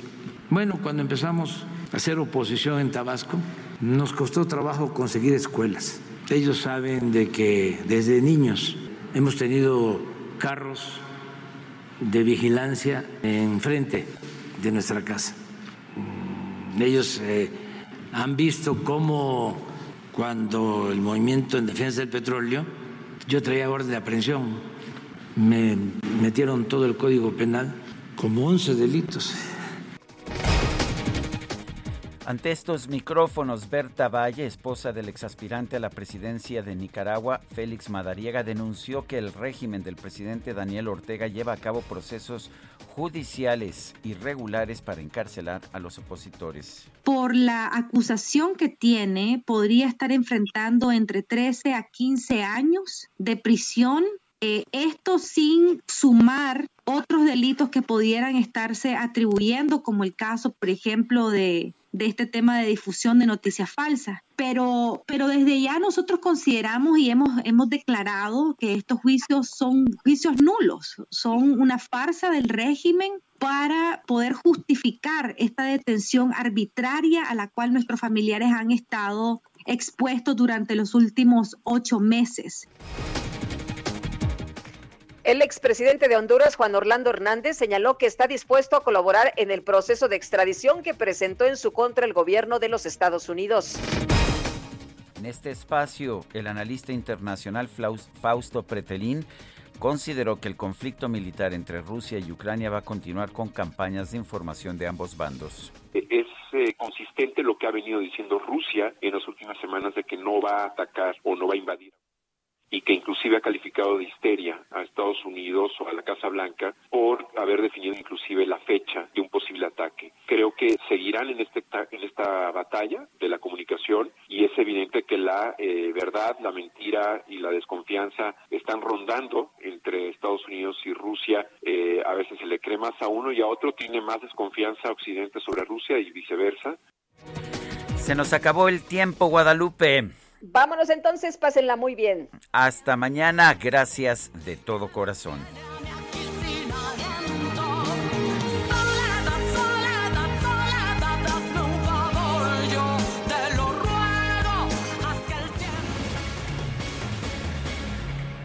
Heraldo Media Group presentó Sergio Sarmiento y Lupita Juárez por El Heraldo Radio.